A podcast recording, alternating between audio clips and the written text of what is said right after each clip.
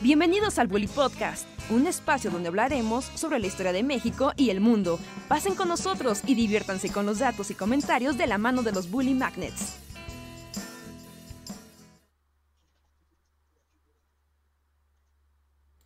Y estamos en vivo.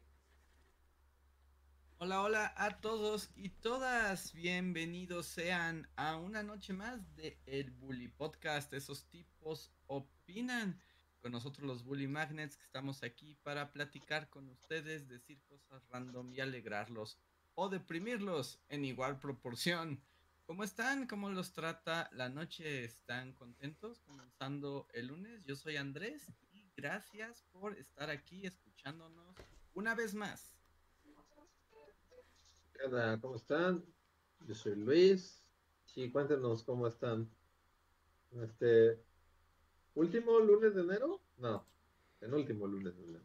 No, da- da- dame chance, necesito que enero dure un poco más. necesito que se extienda un poco más. Solo un Yo siento poco que más. enero se fue así como, como un suspiro. Pero, ¿cómo están? Cuéntenos. ¿Qué tal los trata la vida? ¿Qué tal le trata la vida, Rejas? ¿Qué tal? Este, bien, bien, un inicio de año muy, muy atiborrado de actividades, compromisos y cosas. Un buen inicio de año, cosas agradables ah, también, ¿no? También es padre, porque cuando te llega un montón de compromisos que no quieres hacer, ahí sí es muy feo, pero no. Todo bien, todo bien, un gran inicio de, de año, muchos planes, muchas expectativas, este, y mucho frío. Sí. Sí, ¿ustedes qué tal? ¿Sí? ¿Un buen año? ¿Un buen inicio de año? Sí, wow, ya, es momento de evaluar así de ¿inició mi año con el pie derecho o no? ¿Tan pronto? ¿Ya puedo, ¿Ya puedo evaluar mi año? Evaluar, ya, ahora. Pronto sí, me digo que es muy pronto.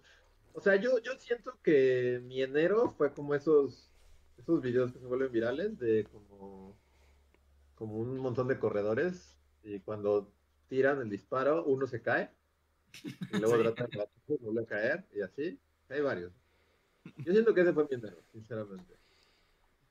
Como dieron el disparo en la línea de salida y me caí y me tropecé como 10 veces. No Entonces, o sea, técnicamente no ha salido todavía de la línea. Este, no, o sea, ya salí, pero pues como que todo moreteado y, y medio, este, ¿cómo se dice? Apenado, así de que me grabaron tropezándome en línea de salida. Y sí, pero todavía queda un montón de años enfrente, entonces actitud positiva ante la vida. Así yo me tropecé y me caí 20 veces. Es una manera como de, de ponerlo. Yo, yo más bien, yo ahorita estoy como, o sea, yo diría que empezó bien, pero yo veo cómo se va a poner horrible justo empezando febrero. Entonces así como de no puede quedarse como el año así ahorita que todo es bonito. es como puedo no cruzar esa línea. Oh, no. Pobre Andrés. ¿Febrero hará que todo se vuelva horrible? Sí, sí, no, o sea, a mí, a mí me pinta con, con, con mi final de doctorado, a mí me pintan los siguientes cinco meses van a ser una pesadilla. ¿Una pesadilla? Sí, no quiero ir ahí. es como de, no, todavía quedan dos semanas, no me obliguen.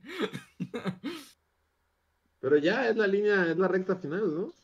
pues por eso. Pues justo, o sea, tomando nuevamente las metáforas de gente que corre. O Como sea, cuando son el- esos, esos de maratones de caminata donde la gente llega así al borde del desmayo. Exacto, y como la parte donde ya llegas versión cadavérica son los últimos 100 metros donde ya te quieres morir. ya- Y a veces te puedes morir 3, metros antes de la, de, de- de la línea. Sí, o tropezarte 10 metros antes de la línea ya. O desfallecer, así, con la meta frente a tus ojos.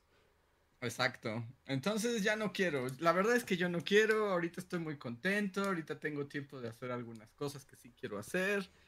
Entonces me da miedo. Debo me de da miedo ya hasta como que inconscientemente tu doctorado se ha metido a mi vida, al grado que pues, o sea, para entrar a la ciudad siempre entro por el CIDE, o sea, siempre lo paso. Y siempre que lo paso es como, maldita sea, ya deja a Andrea. O sea, me, me angustio. o sea, me cuenta es involuntario. El edificio del CIDE me angustia a mí, pero me angustia por ti. O sea, ya como, me pongo tenso, incómodo, y es como este lugar, maldita sea. Y luego me doy cuenta que no tiene nada que ver con mi vida y es solo. que solo es como una osmosis rara. Tanto tu pesar por, por, por el doctorado que, que, ya hasta a mí me afecta emocionalmente pasar enfrente del edificio del CIDE. Sí, no, es que puedes sentir, o sea, ya eres sensible a su aura. sí. Sí, aparte está en un lugar muy feo. Horrible. O sea, cuando tú vas pasando por esa avenida, que en realidad es una carretera, y solo ves como todos manejan como psicópatas, y hay un letrerito así entre unos árboles que ahí dice CIDE, y es como de, ah, es este lugar, es este lugar horrible donde no quieres caminar, transitar, o, eh, y, o estar de día o de noche. sí, nunca quieres estar ahí. Y por dentro también es muy feo porque, o sea, las instalaciones están bien, pero es muy feo en el sentido de que está, es como un, es un cerro y es un triángulo, ¿sabes? O sea, ni siquiera es como un terreno como cuadrado donde puedas acomodar todo, sino que es como una barranca y todo está puesto como, como en un triángulo raro. Entonces todo está como muy apretado, hace muchísimo frío porque le pega el aire por todos lados y hay toda un ala de la institución que es la que da hacia la carretera de, de Toluca y que todo el tiempo es un ruidajo espantoso porque todo el tiempo son camiones así de bajada.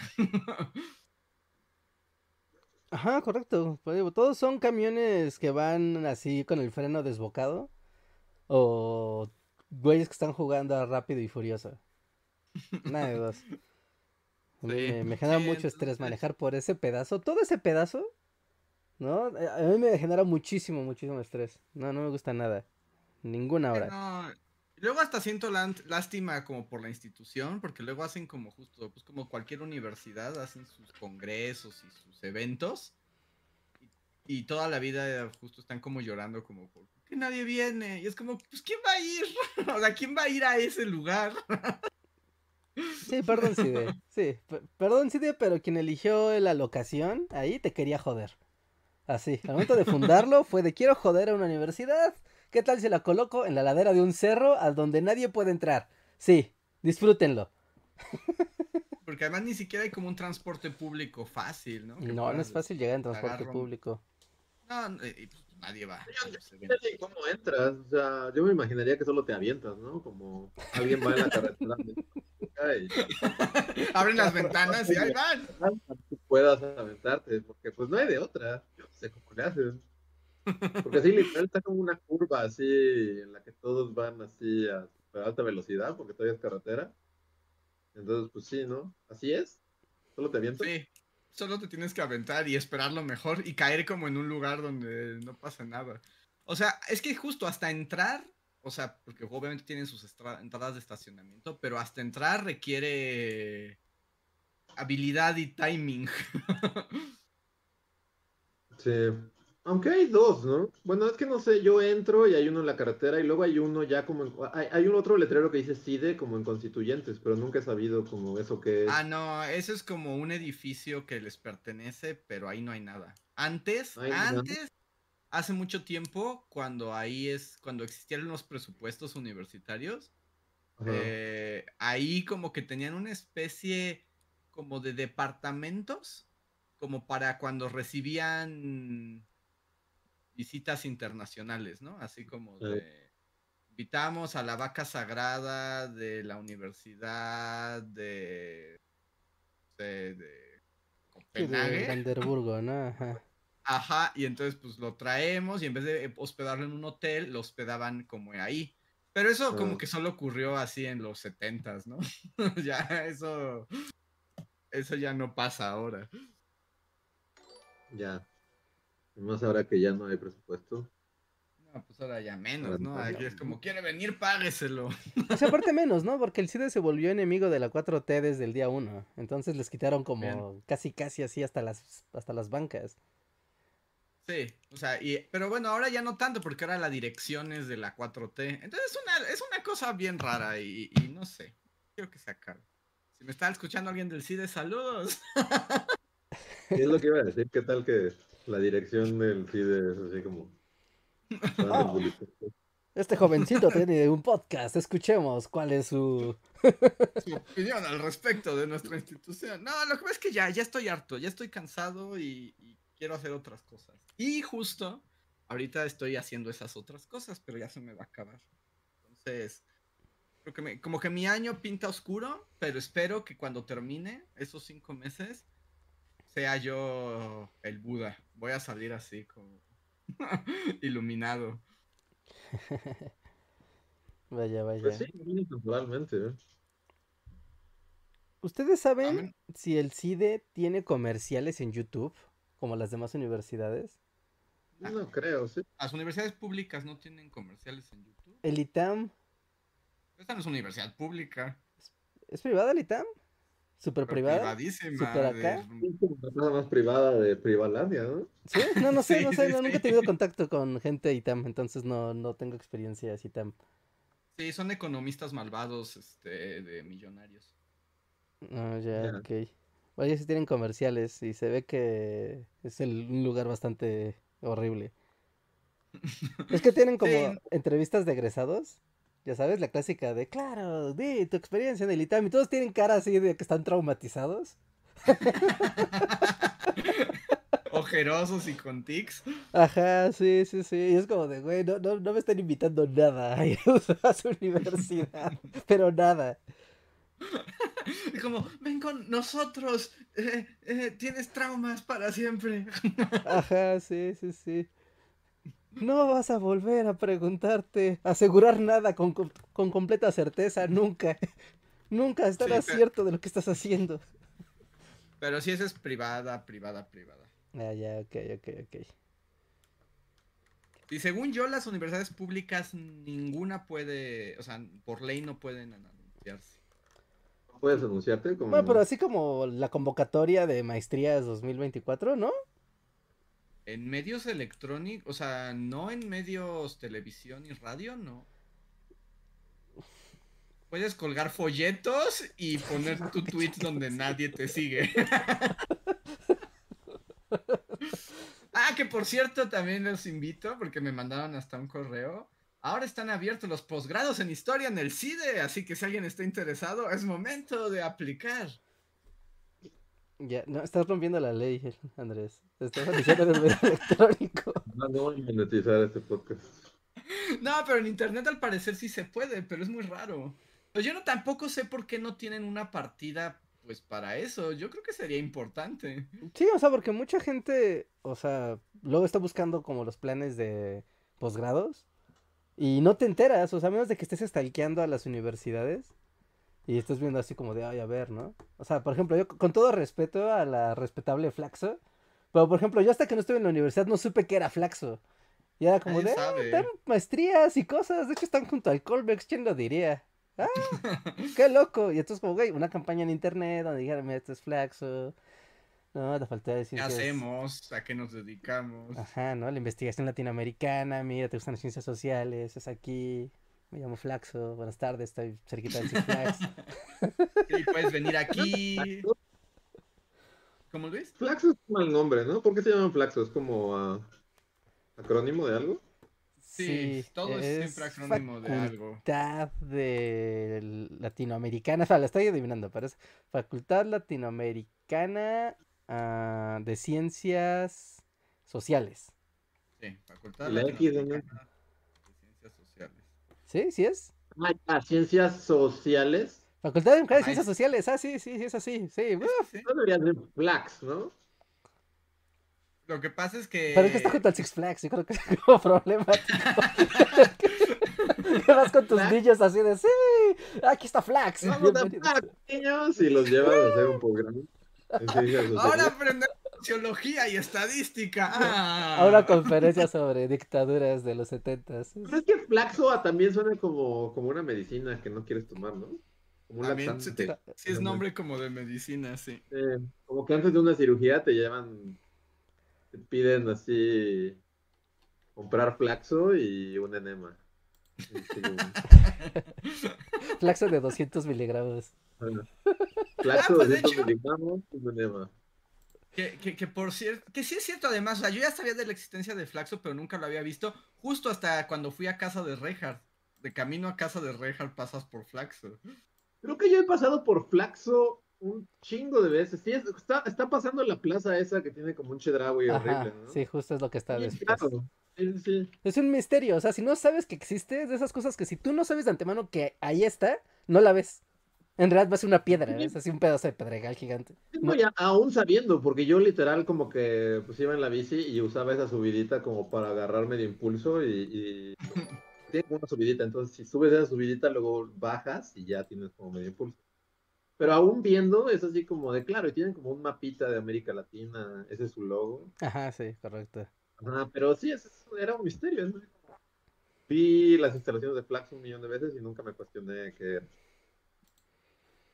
Sí, ¿no? Y, y centros de investigación, así hay muchos completamente desconocidos, porque pues, no hay manera de que sepas. Si tú no estás metido en el ajo, o sea, ni te enteras. Que también es un grave problema. Y por eso cuando dicen, hay que destruir todos los centros de investigación, A pues la gente dice, pues claro, yo ni sé ni qué es eso, nunca había escuchado hablar de su existencia. Estar metido en el ajo es como un argot de, de... o significa algo. No, es un dicho, ¿no? Cuando estás metido en el ajo Ah. es que estás metido en algo, o sea, en algo Ah, específico. ok, pensé que era como ya que estabas así como en, en posgrado y así, es como... No, no, "Ah, no. Ah. No, no, es como decir, como nosotros hacemos YouTube, entonces Ah, claro. O sea, sí, salido del Colmex. sí. estamos metidos en el ajo, ¿cierto? No, literal, nunca he escuchado la expresión, pero ahora la voy a usar a cada rato. Ajá, entonces cuando dices, es que aquí en el mundo de YouTube, pues cuando estás metido en el ajo te das cuenta cómo funciona. Wow, suena. Nunca había escuchado esa expresión. La entiendo, es muy fácil de entenderla, pero jamás la había escuchado. Como- Sí, sí, son dichos de la prehistoria. Hola, Cheto. Cheto, Un cheto acaba de aparecer de forma un inminente. cheto con un suéter de galleta Oreo o, o es como No, es es como un un- suéter con una foto de cheto. Una- con Es- foto de perritos, es como de ositos. Ajá, pero no es cheto. Sí, no, no, es con una foto de sí ¿No mismo. le quito un suéter con su foto?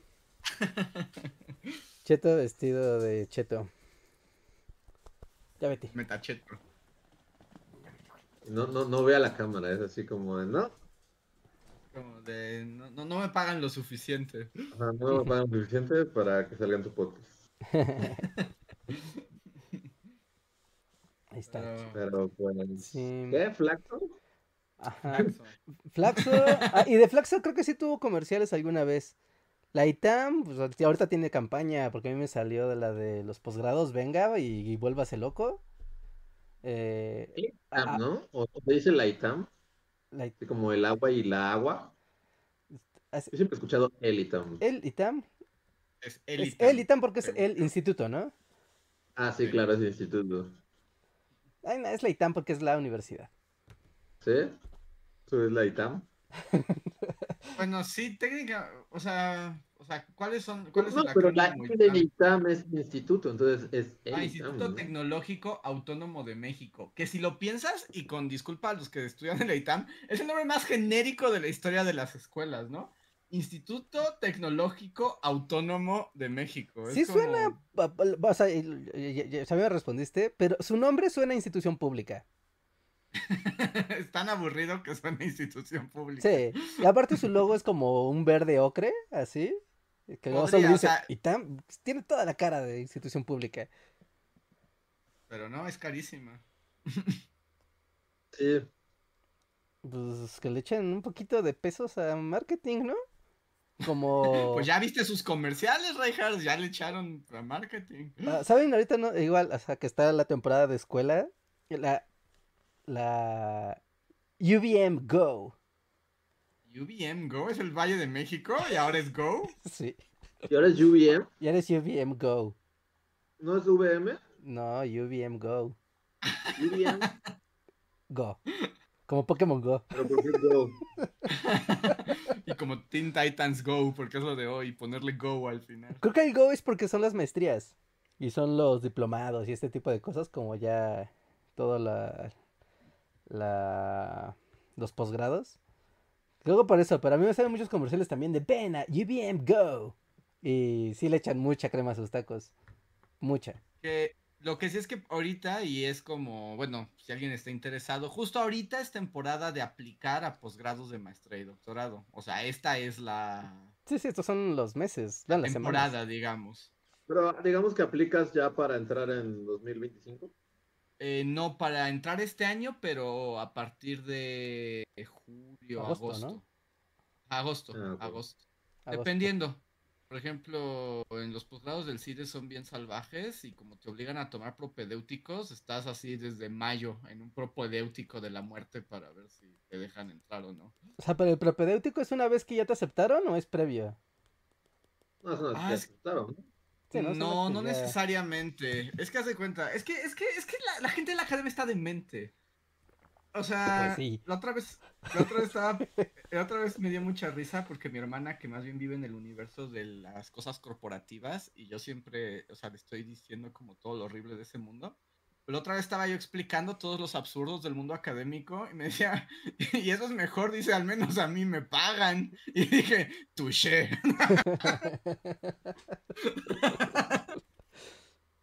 Sí, pues ¿cómo discutes con eso? Porque le estaba explicando cómo funcionaba todo el mundo de cómo revisar tesis y artículos para revistas especializadas. Todo el mundo lo hace de gratis, pero además todo el mundo se estresa y todo el mundo te juzga, pero no te dan un peso. ¿Quién lee Pero- esas revistas? Nadie. Absolutamente nadie. Sí, no, eso es para que las, el que las revisa, ¿no? Básicamente esa es como su, su labor, torturar gente. Básicamente. Y luego, bueno, en México hay unas de acceso abierto, pero luego además entran en esta contradicción como de... ¿Quiere usted publicar en nuestra revista? Sí, denos su revista, lo juzgaremos. Mil personas, mil profesores malignos lo juzgarán. Y después, cuando su sea aceptado, no habrá acceso público. Habrá que pagar para descargarlo una millonada y nadie lo leerá. Y dice, ¿me van a pagar por ello? No. ¿Y a los que revisaron le van a pagar? No. Entonces, ¿quién se queda con ese dinero? Yo, empresa sin rostro. Yo creo que si por algún motivo te obligan a confesar un secreto y lo tienes que hacer público, ese es el lugar correcto. Como si voy a publicar mi secreto en la revista de esa universidad. Y le maté a una familia por accidente, manejando exceso de velocidad. Ajá, sí, y nadie lo va a leer, entonces sí, estás confesando un crimen y nadie ni siquiera se va a dar cuenta. Sí, no, y por ejemplo, para entrar, eh, depende de los lugares, ¿no? Pero justo instituciones así como estas que se hacen llamar de alto rendimiento, que también me choca ese concepto, como el CID, el Colme. Como si fueran deportistas. Ajá, como si fueran deportistas, me chocan. Pero es como de tú llegas, tienes, o sea, tienes para entrar, tienes que ya traer todo un proyecto.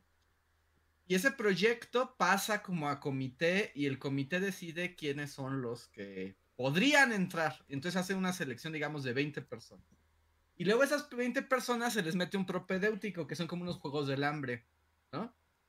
Donde es, es como igual de horrible que hacer el posgrado, pero no te pagamos y en cualquier momento te podemos correr, Ok. ¿no? No hay Y pre- cero entonces- presión. Cero presión. Y entonces tienes que sobrevivir a un propedéutico que son como cuatro meses ahí sin beca. Y para probar tu valía. Y de ahí ya eligen quiénes sí entran al de a de veras. Suena que eso rosa lo ilegal. Pues yo diría. Pero pues así funciona. Y yo no sé por qué nadie se cuestiona nada. Y ahí, y depende, ¿no? Hay instituciones, por ejemplo, que en la UNAM es como de, tienes que meter tu proyecto, pero además ya tienes que tener la firma y el visto bueno de algún profesor que esté inscrito a ese, a ese programa.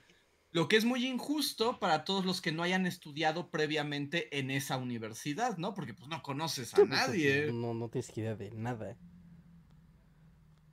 ¿no? Entonces se convierte como en un calvario de estudiantes eh, persiguiendo vacas sagradas a las que no podría importarles menos, ¿no? Mejor me voy pues a la UVM Go. Porque go, y chan, chan, chan, chan. Bueno, pues ahí chan, llegas chan. con, no sé cuánto cueste una maestría, pero claramente si tú llegas con un fajo de billetes, no necesitas andar, cor- andar correteando a nadie. Sí, sí, el problema es que, pues, bueno, ahí hay de escuelas a escuelas, la UVM Go, ya no sé cómo esté. Pero Pues justo es nunca es como- como lo más prestigioso del mundo, ¿no? Pero No, pero tampoco Sí, es como no. lo menos, o sea, digo, con, con todo respeto, pero- pero no es la Universidad de Isel, ¿no? ¡Ah!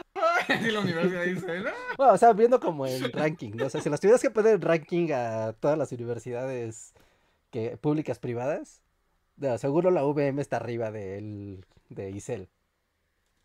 Sí. sí. ¿De la Isla aún existe? Sí, todavía existe. En Insurgentes todavía hay una. Ay, ¿te acuerdas de la Universidad de Insurgentes que tenía como el peor marketing de la historia del marketing? ¿Se acuerdan de ese lugar? Mm, Yo No. recuerdo que iban a las escuelas públicas a reclutar incautos. Pero no se acuerdan que te- tuvieron como toda una campaña que era como frases famosas de estudio en la Universidad de Insurgentes, así como Gandhi. Gandhi decía como, para ser un líder, estudia en la Universidad de Insurgentes. ¿No se acuerdan? Fue no. una campaña súper agresiva, era como cuando nosotros estábamos en la universidad, por esos tiempos. Híjole. Y dirías que tiene, bueno, no sé, eh, igual nunca he conocido como actividad, ni siquiera actividades de la universidad más allá de sus comerciales. Y o, o del metro, ¿no? Que siempre te pisan el metro de Universidad de Insurgentes. Pero ¿tiene algún prestigio esa universidad? ¿Son alguien? No, o sea, en el mundo como académico, no.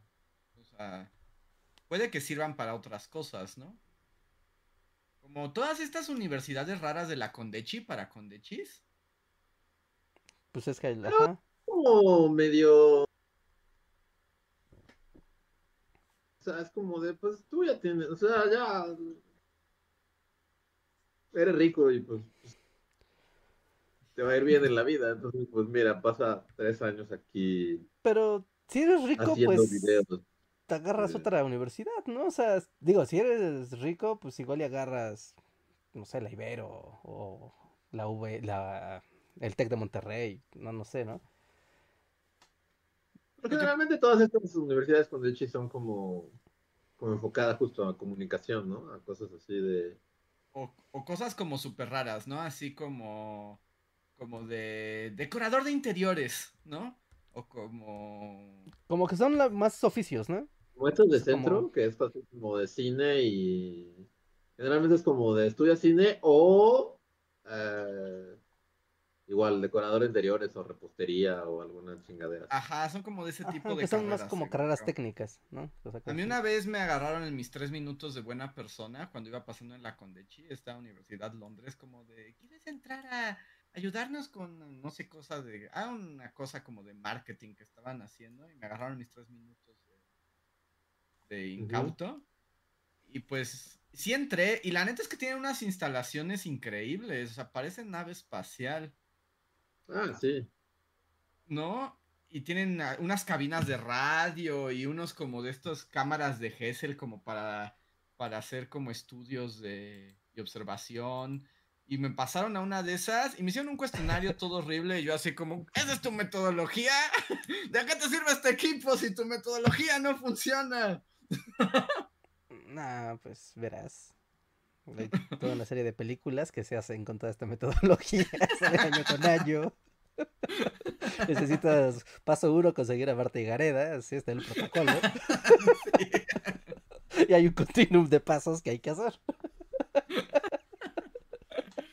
Sí, no, el mundo de las universidades es muy raro. Pero bueno, nada más para ya cerrar el tema universitario, pues les aviso, si están interesados en posgrados, ahorita es la temporada de, De inscribirse. de En- encon- inscribirse. encontré una lista, digo nada más fácil, un número al azar. Encontré la lista de las... Son 200 univers- las 200 mejores universidades de México. Las 200. na- nada del top 10 ni del top 20. Cualquier número que no sea del 1 al 20. A ver, primero tú, Andrés, un número. Ah, o sea, elijo un número. Sí. Ah, ¿Que 142. ¿No sea del 1 al 20? Ajá, que no sea del 1 al 20. Del 20 para el 200. 142. 142. El número 142 de México es la Universidad de la Comunicación, la UC. ¿Y dónde está o qué? Este, vamos a Yo ver. iba a decir que, que a mí algo que me intriga mucho, y de hecho lo voy a buscar, porque estoy seguro que es como, como lavado de dinero, o no sé, es, hacen metanfetaminas ahí. Es la Universidad de José Ramón Fernández, la cual, ajá, por donde en mi, por, por mi casa, cuando vamos a comer tacos, tenemos nuestros taquitos de confianza. Y siempre, o sea, enfrente hay una, hay una de esas plazas, como la plaza más triste, que es como, o sea, es una esta- hay una estafeta, unos tacos a los que nadie va, porque todos van a los de aquí enfrente, este, como unas gomichelas ahí en el segundo piso con una mesa de billar horrible y una rocola.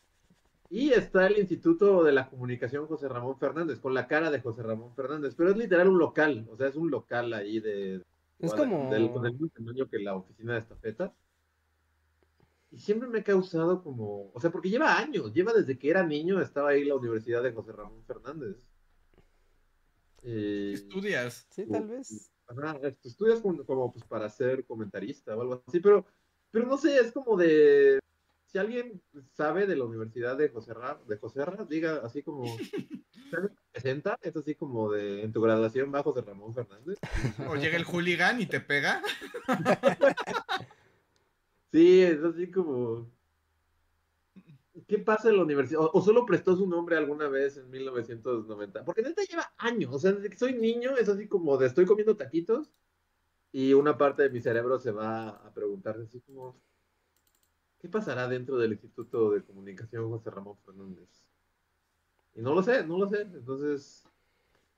Pero como esas universidades, pues hay muchas, ¿no? Así como la universidad de un centro comercial, es así como. Esas Sí, suelen hay ser las, las ICEL. ¿no? Justamente, o la Unitec, o e- ese tipo de, de universidades son las que están en los centros comerciales, ¿no?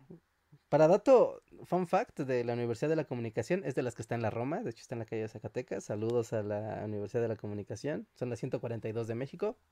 Bien. Felicidades. Reja le da su. Sí, pues bueno, entre miles de cosas que hay, Sí, la neta sí. estar en el top 200 está chido.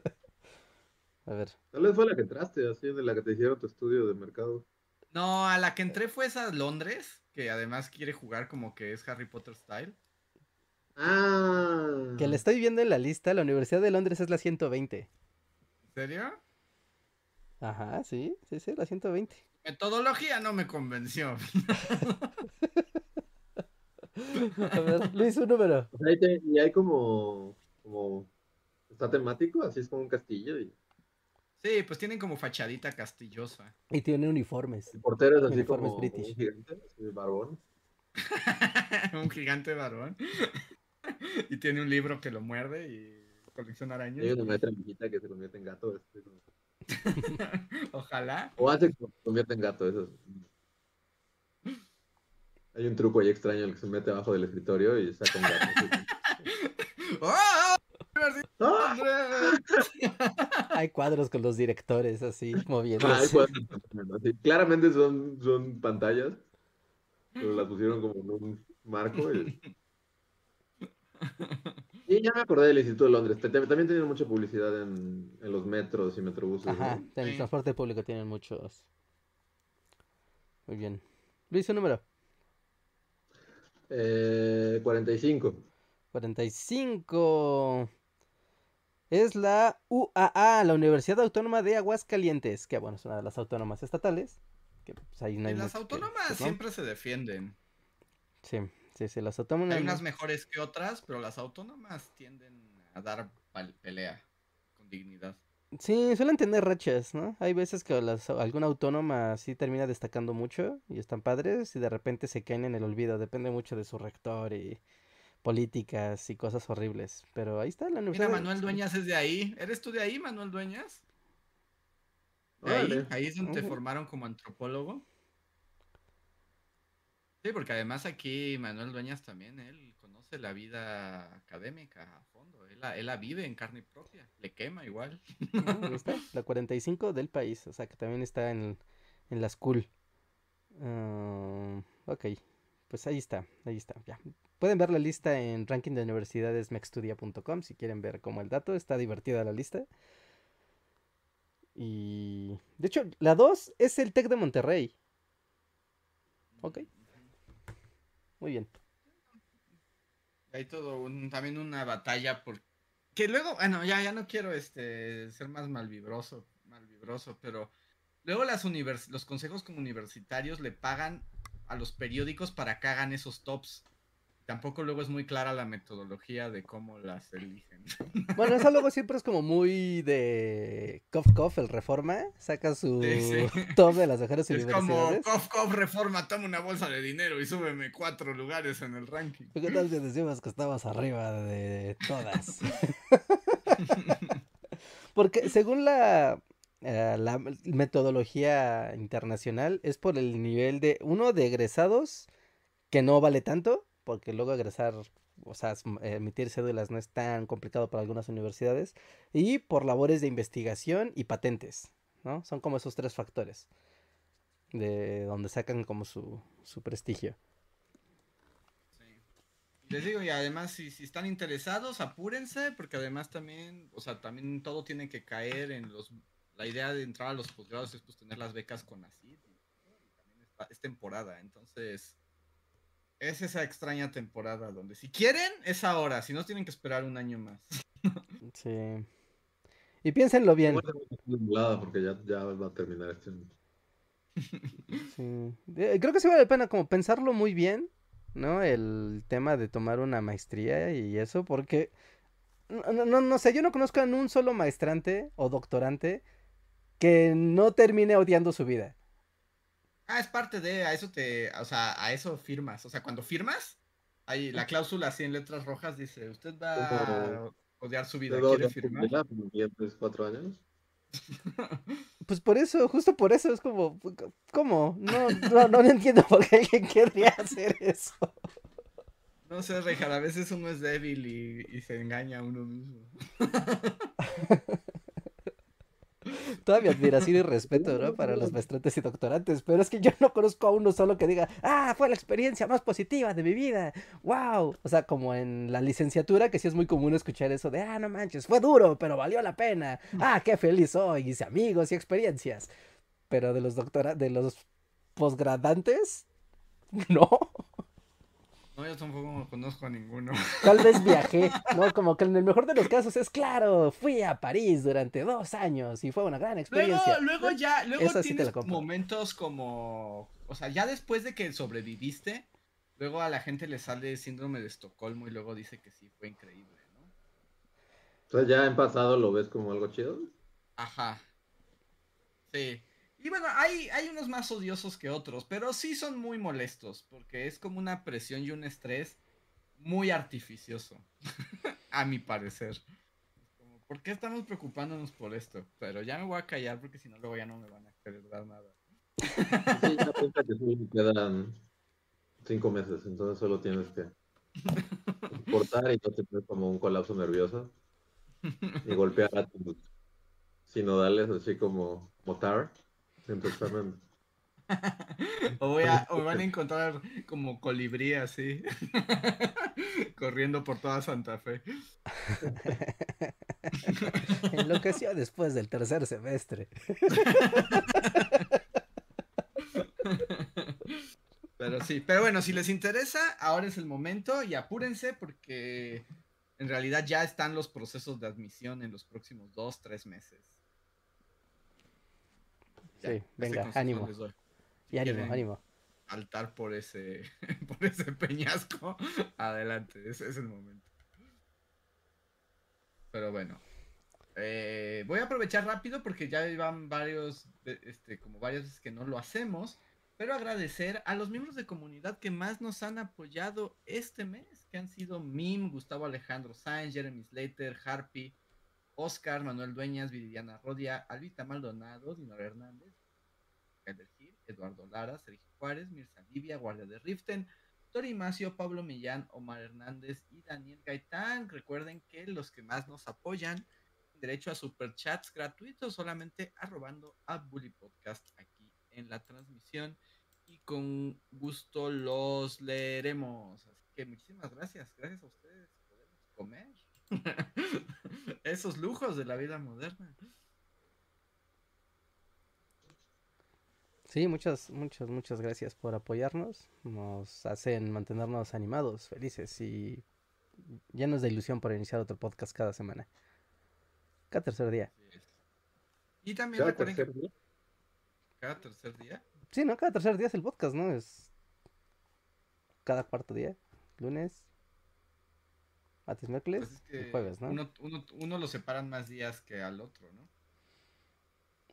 Bueno, el dos lunes veces está más por- cerca que el del jueves, que el del jueves. que. Sí. Sí, sí, sí. Pero- Eso. pero Gracias a los que aquí. nos han, a los que nos a- apoyan cada, cada mes. Ahí está. Y pues, no sé, ¿quieren que empiece con los superchats? Ya sé que es muy temprano para superchats, pero quieren que comience por aquí. O pueden seguirse quejando de la academia. O qué otra cosa ha pasado. Otra cosa ha pasado. Mm, yo no sé de qué quejarme hoy. Sí, es como ino- el, el podcast inocuo. Sí, El más bien, podcast- ajá, como que inicio de año, ya pasó el primer mes y no sé. Quisiera ser positivo en la vida. Es mi propósito. No tengo propósitos, pero este año voy a ser positivo y y y no malvibroso ante las circunstancias de la vida. No sé si lo logre. Ok, entonces tenemos, a ver, entonces hablar de algo bonito. ¿Se les ocurre algo bonito de lo que podamos Sí, hablar? el problema es que si empezamos a hablar de cosas bonitas nadie nos va a escuchar, entonces como Sí. Este, ¿vieron? Bueno, ya hablamos por que estamos agradecidos. le hablamos, bueno, pero hablamos de Gojira, por ejemplo, y ese fue un podcast feliz, ¿no? Sí. Como de, no sé, todo es- o sea, pero lo que ya sé es que todo está como tan feo en el horizonte que es así como, pues, una buena actitud ante la vida, ¿no? Es como, es como necesario. Sí, No, no, no es este, aterrador el panorama general del mundo. o sea, sí, y sí, pero no voy a abrir ese melón porque estamos llegando a un acuerdo tácito. Pero vieron que va a haber una un nuevo videojuego de Indiana Jones que parece que va a ser la nueva película de Indiana Jones que sí va a estar padre. Ah, pero Reiger, Ya no sé si esto me alegra. Yo también lo vi y dije, oh, qué ganas de hacer un videojuego de Indiana Jones, ¿a quién le importa?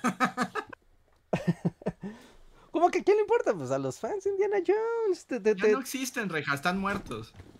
Sí, ya no hay fans de Indiana Jones. Ya es así como de, ya, ya, déjalos morir. No sé. Sí, ya, o sea. No, voy a ser feliz. Es como de. Pues No, Indiana Jones sobre la mesa y no los puse a ser feliz. No sé qué hacer. A ver, ya sé, ya sé, ya sé, uno que puede ser más feliz. Bueno, no sé.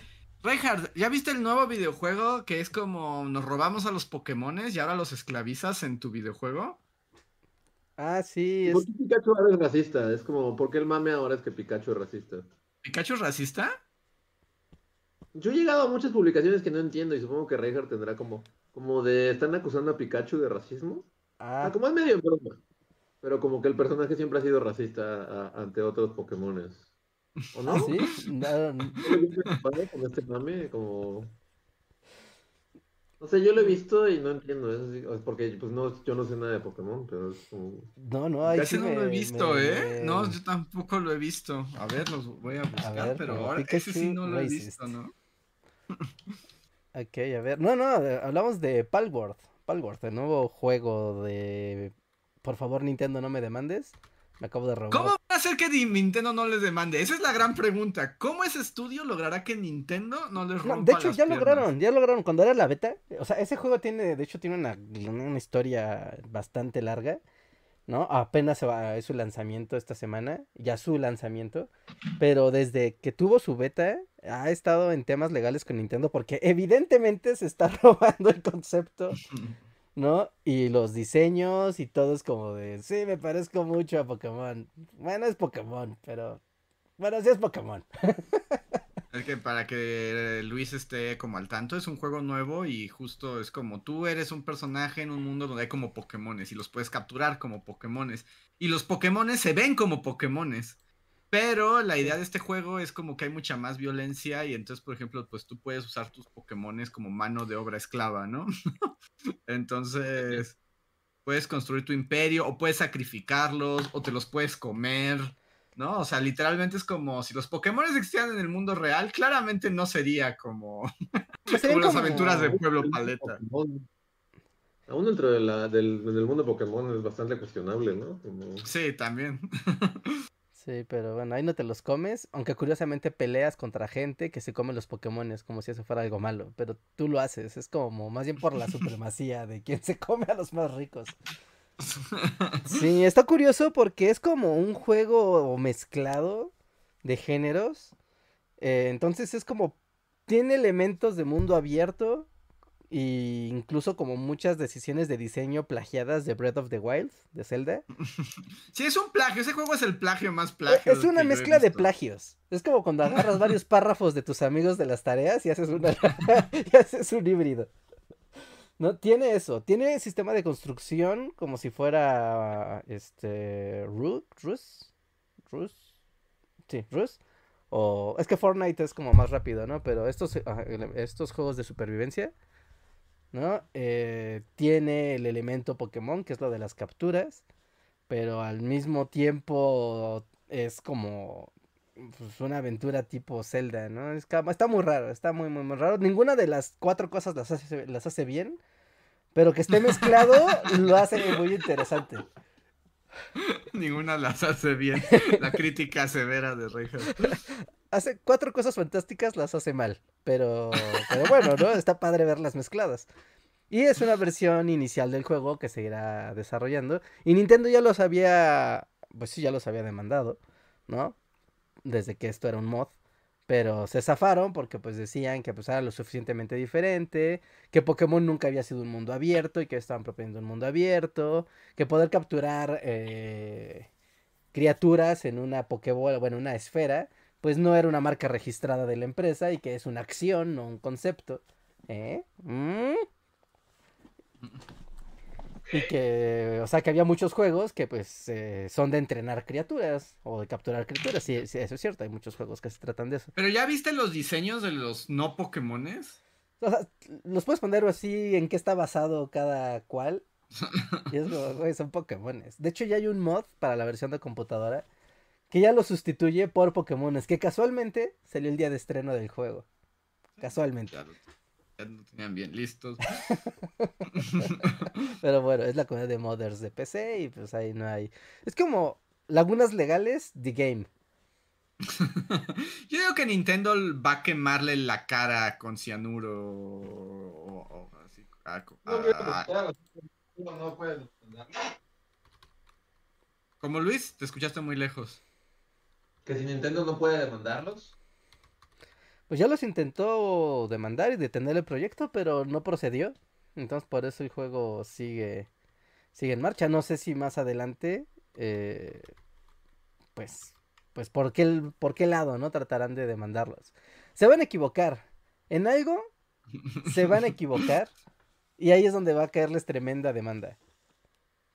Pero ahorita puedes tener borreguitos con metralletas, puedes tener dinosauritos chistosos, este, peleando por ti contra un ser humano que tiene una bazooka. Who cares, no importa. Porque además, o sea, porque además Nintendo es el niño que no presta sus juguetes, ¿no? O sea, no, nunca lo va a permitir. Ujú, sí, sí, sí, sí. O sea, hay un mono que tal cual, que de hecho está en la portada del juego, Que es como Totoro. Es como Totoro eléctrico.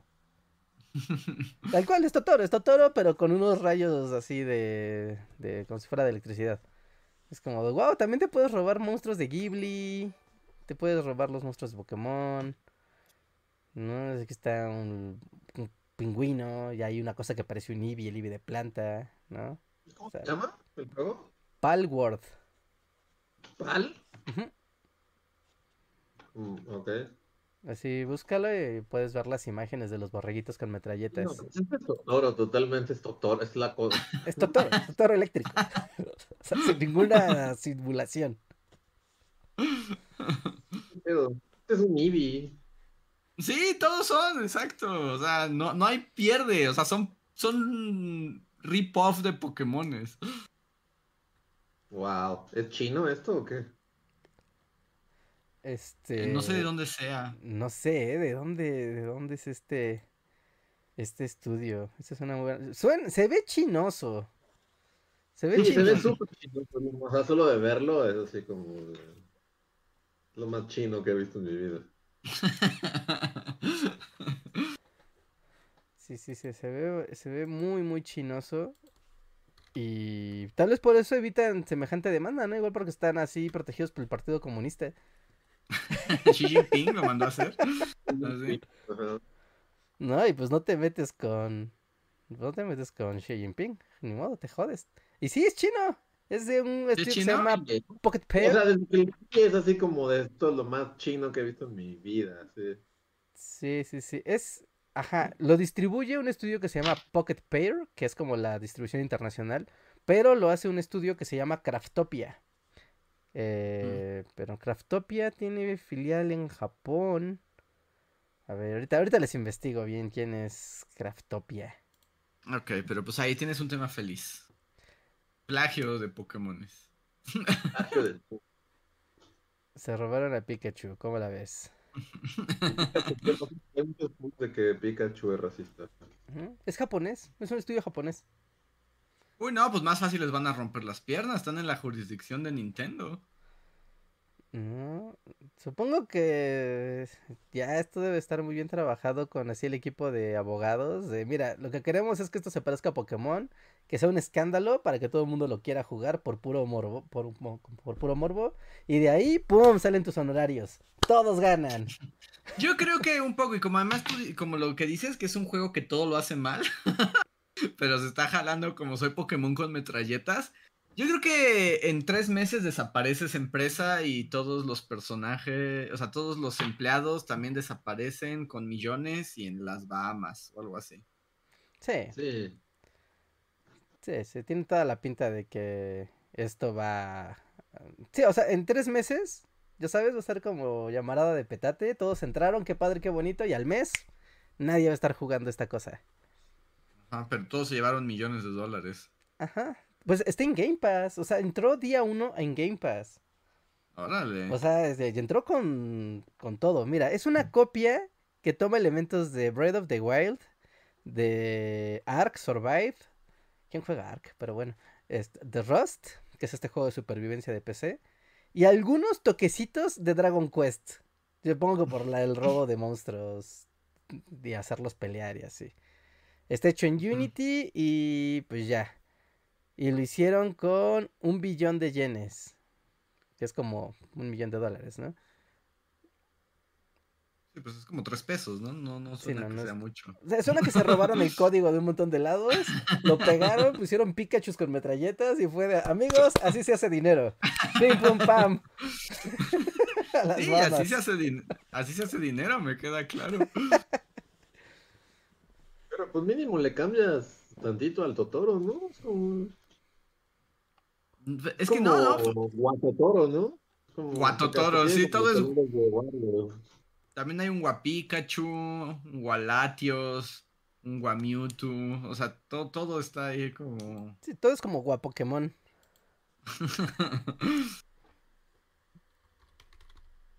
Está bien. Guatotoro es como su Pikachu, por lo que entiendo, ¿no? Como el que está, sale más como...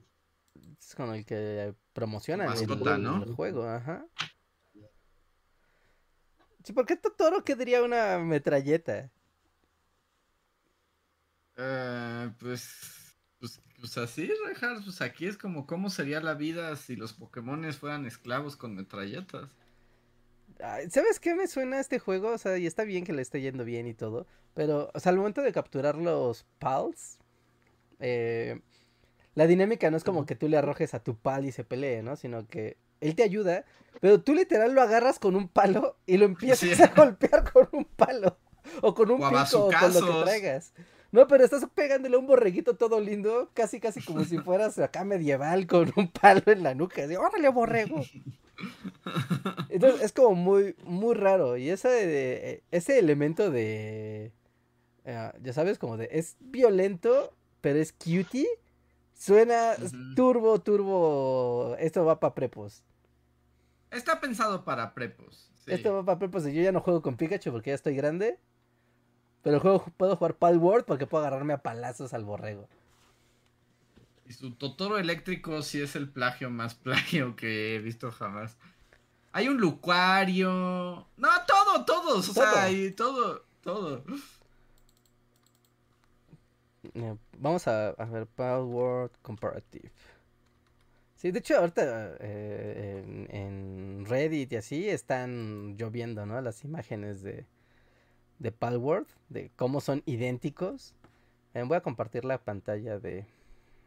No, ¿cómo comparto yo la pantalla? Mi... Compartir pantalla. Tú no puedes, ¿o sí? Sí, sí, sí, sí. Ahí está, es esta. O sea, la puedes para nosotros, pero no sé si la gente lo puede ver. Ajá, así está. Tenemos al cuarto integrante de la conversación, es el Palworld. Y así se puede ver. Ajá, y miren, o sea, por ejemplo, el... Ay, ¿sí lo pueden ver? Eh, Sí, porque lo abrí, pero no sé si se está viendo en la transmisión. Ah, ahí, ahí se, ahí se debe estar viendo. Ajá. Ahí se debe estar viendo. Ajá, ahí está. Por ejemplo, este que es como el conejo... El conejo futbolista de fuego de Pokémon... Este... Espada Escudo. Tiene su versión, pero es verde. O sea, es literalmente lo mismo, pero ya es verde. Ya está bien chapaldrafas, ¿no? Ajá, ahí Está está. en chafadrafas, sí. Sí, sí, está chafaldrana. Después está el que es como un Lucario. Que bueno, pues básicamente es Lucario. Está, bueno, está el Totoro con el que se anuncia el juego. O sea, el, el- el- borrego es el mismo. Ahí sí ni siquiera le cambiaron. Sí, no, ahí ya no está viendo la pantalla. Ah, no, sí, ahí está. se- no, ahí sí ni siquiera se tomaron la molestia. El Ese borre... borreguito es el mismo, es exactamente el mismo. Sí, ese es el Gulu. Es literal el mismo. Solo pusieron, le cambiaron de color los cuernos y ya listo. Adiós demanda. Vámonos. Sí, Es-. Mm, Vamos a ver. ah, Que bueno, está hecho a propósito así, ¿no? Sí, sí, sí, claro. O sea, esto está así revolcado para que sea. Para que sea como de. Ah, sí, es como Pokémon. O sea, por eso el mod que les digo que entró, que tiene a los Pokémones. O sea, cabe perfectamente el mod. Ni siquiera como que se tienen que romper la cabeza en ajustar los modelajes. ¿No? Sí, es como de, güey, este va con este. Sí, sí, sí.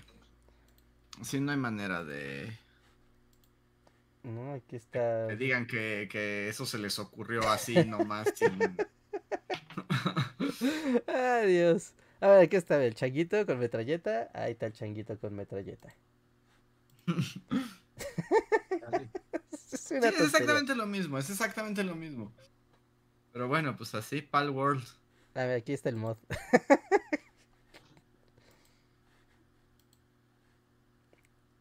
Ahí está, ahí tienes a Ash. Y ahí está, pues, sus Pokémones, Pokémones bien. Porque, pues, ¿para qué romperse la cabeza? Sí. No, quedó igualito, quedó igualito. Sí, o sea, este Pero sí, bueno. literal es el mismo. Pal Bueno. World. ¿Alguien lo va a jugar, chat? Reinhardt ya dijo que no, sin decirlo. Sí, ¿Puedes no, entrar al panel? no yo, yo creo que no. Yo creo que ni, ni por morbo. Más bien lo voy a ver en Twitch y así. Sí le voy a dar seguimiento porque sí está chistoso. Pero hasta ahí. ¿Quién va a jugar Palworld? A ver. Está en 30 pesitos en esos sitios de claves como en Eva y Kingwin y así, o en Game Pass. O en PC lo compran Pass. en 30 pesos, es muy barato. Así que guiño guiño es fácil jugarlo. Pues sí. Pues ahora sí voy a leer algunos de los superchats que tenemos aquí acumulados. El primero es de Rina Lee. Muchísimas gracias, Lina, que dice: Hoy es mi cumpleaños y para no romper con la tradición, quiero mi felicitación bajoneadora. Un abrazo para ustedes, gracias. Ya se me están acabando las felicitaciones bajoneadoras. Sí, es como eh, feliz cumpleaños y eh, sí, yo también ya no quiero bajonear a la gente. Pues nada, porque Rina Lee fue como de las primeras que se llevó a justo hace un año. Más bien lo que me sorprende es que seguimos, o sea, ya estamos más viejos un año y seguimos atrapados diciendo, este, como contando las mismas historias y ya somos el balcón de los mopeds. O sea, ya pasó, esto ya pasó hace un año. Ajá, se hace un año Rina Lee nos dijo. Pero bueno, felicidades Rina, que estés muy bien. Espero que este año te haya cambiado y si no, pues qué desperdicio. ¡Felicidades! ya desperdiciaste tu vida. Qué cruel. bueno, ya pidió, ya pidió. Estoy tratando de ser creativo aquí. ok, ok. Venga. La gente la pide. Pero fe- feliz, feliz cumpleaños, Rina. Que además es hoy, así que es el mero día. Muchas felicidades. Sí, un abrazo fuerte. Muchas felicidades. Eh, Toño Inclán nos deja un super chat y dice: Hola, ¿ya vieron la Sociedad de la Nieve? No. Yo No. tampoco la he visto, aunque todo el mundo le ha, di- ha dicho que está muy buena, ¿no? Bueno, como que la crítica general es que está, Es está la de buena. los años, ¿no? O sea, no es la misma película de Ajá, sí es como... sobreviviendo o no viven. Viven, viven. ¿Viven o qué? Supervivientes de los Andes, ¿no? Se llamaba esa película. Este, no. No, este, tal vez la vea. Mm, ¿Está buena? Díganos. Yo lo vi que, que el- el- la, la onda bajoneadora es que tomaron, fo- o sea, como que hay fotos del lugar hoy en día y es como un desierto. como ya no hay Así que ya no hay Ya no hay nieve, nieve. ¿no? Sí. Sí, yo también lo vi. Sí, qué, qué, qué feo. Sí, vi así como si el no, avión cayera en el mismo no. lugar, morirían todos porque ahora la nieve no amortiguaría No podrías refrigerar un cuerpo para comértelo. tampoco. Es- eh, eh, ¿Qué iba a decir? Que también, ah, la original tampoco la vi. Y eso que la pasaron en el 5, así como. Yo también Era recuerdo, la clásica de cine voluntaria. yo también recuerdo, o sea, recuerdo que veía fragmentos de esa película en el 5, pero tampoco creo haberla visto completa. Eh, O si la vi yo también vi partes. Tal vez vi el choque y así como. Sí, pero nunca la vi completa. Es como, es como curioso que esa historia todas las, o sea, como que todo el mundo sabe de los Andes y del avión y como que es algo muy de la cultura pop de, de nuestros tiempos, de, de millennials. Es de millennials saber que que esa película pasó cuando eras niño. Ujú. sí. Sí, pues ya, o sea, no sé, pues los Gen pues supongo que no saben ni qué chingados, ¿no? No, es como redescubrirlo, ¿no? Entonces esto es como la, ajá, ¿no? Revivir esa anécdota para que ya tengan su, su propia versión de, mira, cuando había nieve te podía pasar eso en un avión. la nieve, uy. Pero ahora no hay nieve, entonces si se estampa tu avión, adiós, Nicanor. Bien muerto. sí, Eh, sí, sí, sí. es sí. raro empezar a ser viejo y empezar a ver que las cosas solo se repiten y que como ¿No les pasa? Algo que, que era como de nuestros tiempos y ahora se repite y las nuevas generaciones lo, lo, lo toman como algo que es totalmente, que no conocían, que es nuevo. Eh, Sí. Pero si eso estuvo de moda cuando estaba en la secundaria. en 1948, y te pones como el abuelo Simpson. En aquel entonces nos poníamos una cebolla en el cinturón. Sí, pero pues es como el ciclo natural de la vida, ¿no? Sí, sí, es extraño, pero. Sí. Sí, supongo Como que. lo de los zombies es como de, pues sí, claramente alguien que está viendo la sociedad de la nieve así y enterándose de esto por primera vez, pues no vio la original y no sabe lo que es un ciclo de cine permanencia voluntaria del canal. 5, ¿no? Ajá. Sí, pasa. A mí me acaba de pasar hace poco que estoy dando clase y eso es como muy... Estaba pensando en eso, ¿no? O sea, es que cuando yo empecé a dar clases, pues estaba muy cercano en edad a la gente a la que le daba clases. Pero pues va pasando el tiempo y te das cuenta que tu- tu- ca- tus alumnos, o sea, son cada vez más lejanos a ti, ¿no? En el tiempo. Sí, claro. Y Voy a entonces... guardarme eso es- cuando cumplas años, para darte tu Felicitación bajoneadora, sí, sí, sí. Lo voy a guardar así de recordarle a Andrés que cada que da clases está más lejos y más lejos de su de la generación de sus alumnos. Sí, por ejemplo, esta vez, este, hace unos días fue como de, les di un ejemplo con Monty Python y fue como, ¿qué es eso? Y yo, ¿no conocen Monty de Python? No, no, no, y luego dije, Nadie. Nadie. Nadie. O sea, incluso en nuestra época sí era medio, medio Sí, de frikis y raros y. yo sé, pero entonces luego les dije, ah, miren, ya les expliqué, los Monty Python eran tal, tal, tal. Y unos, o sea, y luego fue como, ¿conocen a Terry Gilliam, no? Entonces como, no. Así como, y yo así como película, me sentí como mero cuando está en la de los discos, así como, pero ¿qué tal clásicos como Brasil, 12 monos?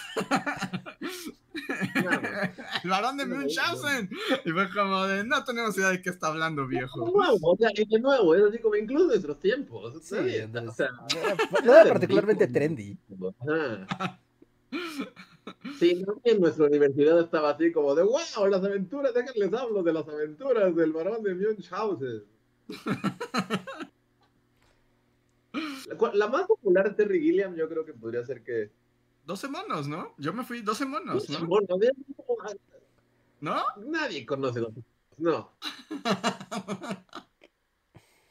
12 monos sería como más mainstream y aún así es así como súper Yo tengo una duda. No, no sé si ustedes han ido como a, bueno, a la, facultad o alrededor de las universidades, que siempre estaba como el dude que te vendía las películas y normalmente te estaba como bien curado, ¿no? La- las cosas que traía para vender en, en esa zona. Pero, ¿aún existe el señorcito que te vende 12 monos en un DVD en una bolsita? Porque él no. no sé qué hacer. ¿Quién tiene un DVD? Que ya nadie usa DVDs. Yo creo que ya eso ya no existe. O sea, porque si no está él para mostrarte portadas extrañas de películas raras, aunque estén en Netflix o estén en Amazon, no, no las vas a ver porque pues hay un montón de cosas. de stream. no, no sé, no es por hablar mal del don de las películas, pero también era medio perra básica, ¿no? Qué elevado, ¿eh? Qué elevado. Una de Chaplin, así, así, el chico de Chaplin al lado de de ocho y medio, así de feliz. Ajá, o sea, pan, sí, sí, sí. Bueno. Fellini, sí, sí, sí. Era medio. O sea,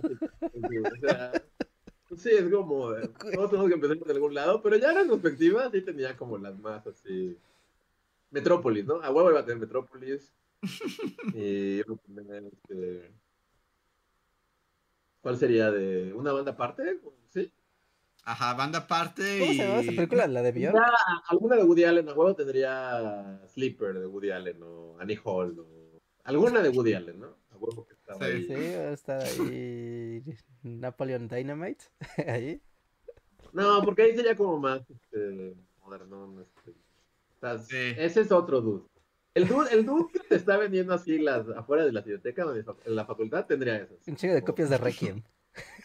Ajá, Ándale, a Requiem, huevo sí. tendría Requiem, tendría Requiem, su- Sí. tendría Requiem y este, Transpotings esta, la- así por la- montones. este, la de las favelas y sé pequeño, este Esta, ajá, esta, ¿cómo se llama esta película? Es... de la portada, son como dos dudes de espaldas en la playa. este, Ah, claro, este, sí, sí, la de las favelas, el... Ay, ¿cómo se llama esa Ciudad película? de Dios, Ciudad de ahí Dios, Ciudad de Dios. Ciudad de Dios. Ciudad de Dios, a huevo tenía Ciudad de Dios. Este, sí, ya, ya vi todo su puesto. O sea, y está bien.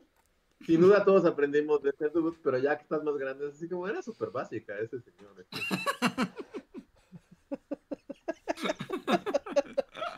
y sí, ahora, pues, es que yo creo que ahorita ya no hay, ¿no? O sea, pues es que ya, o sea, de entrada, pues ya ni siquiera hay como. O sea, el medio ya está, ya está muerto, ¿no? Sea, el DVD, pues ya no existe.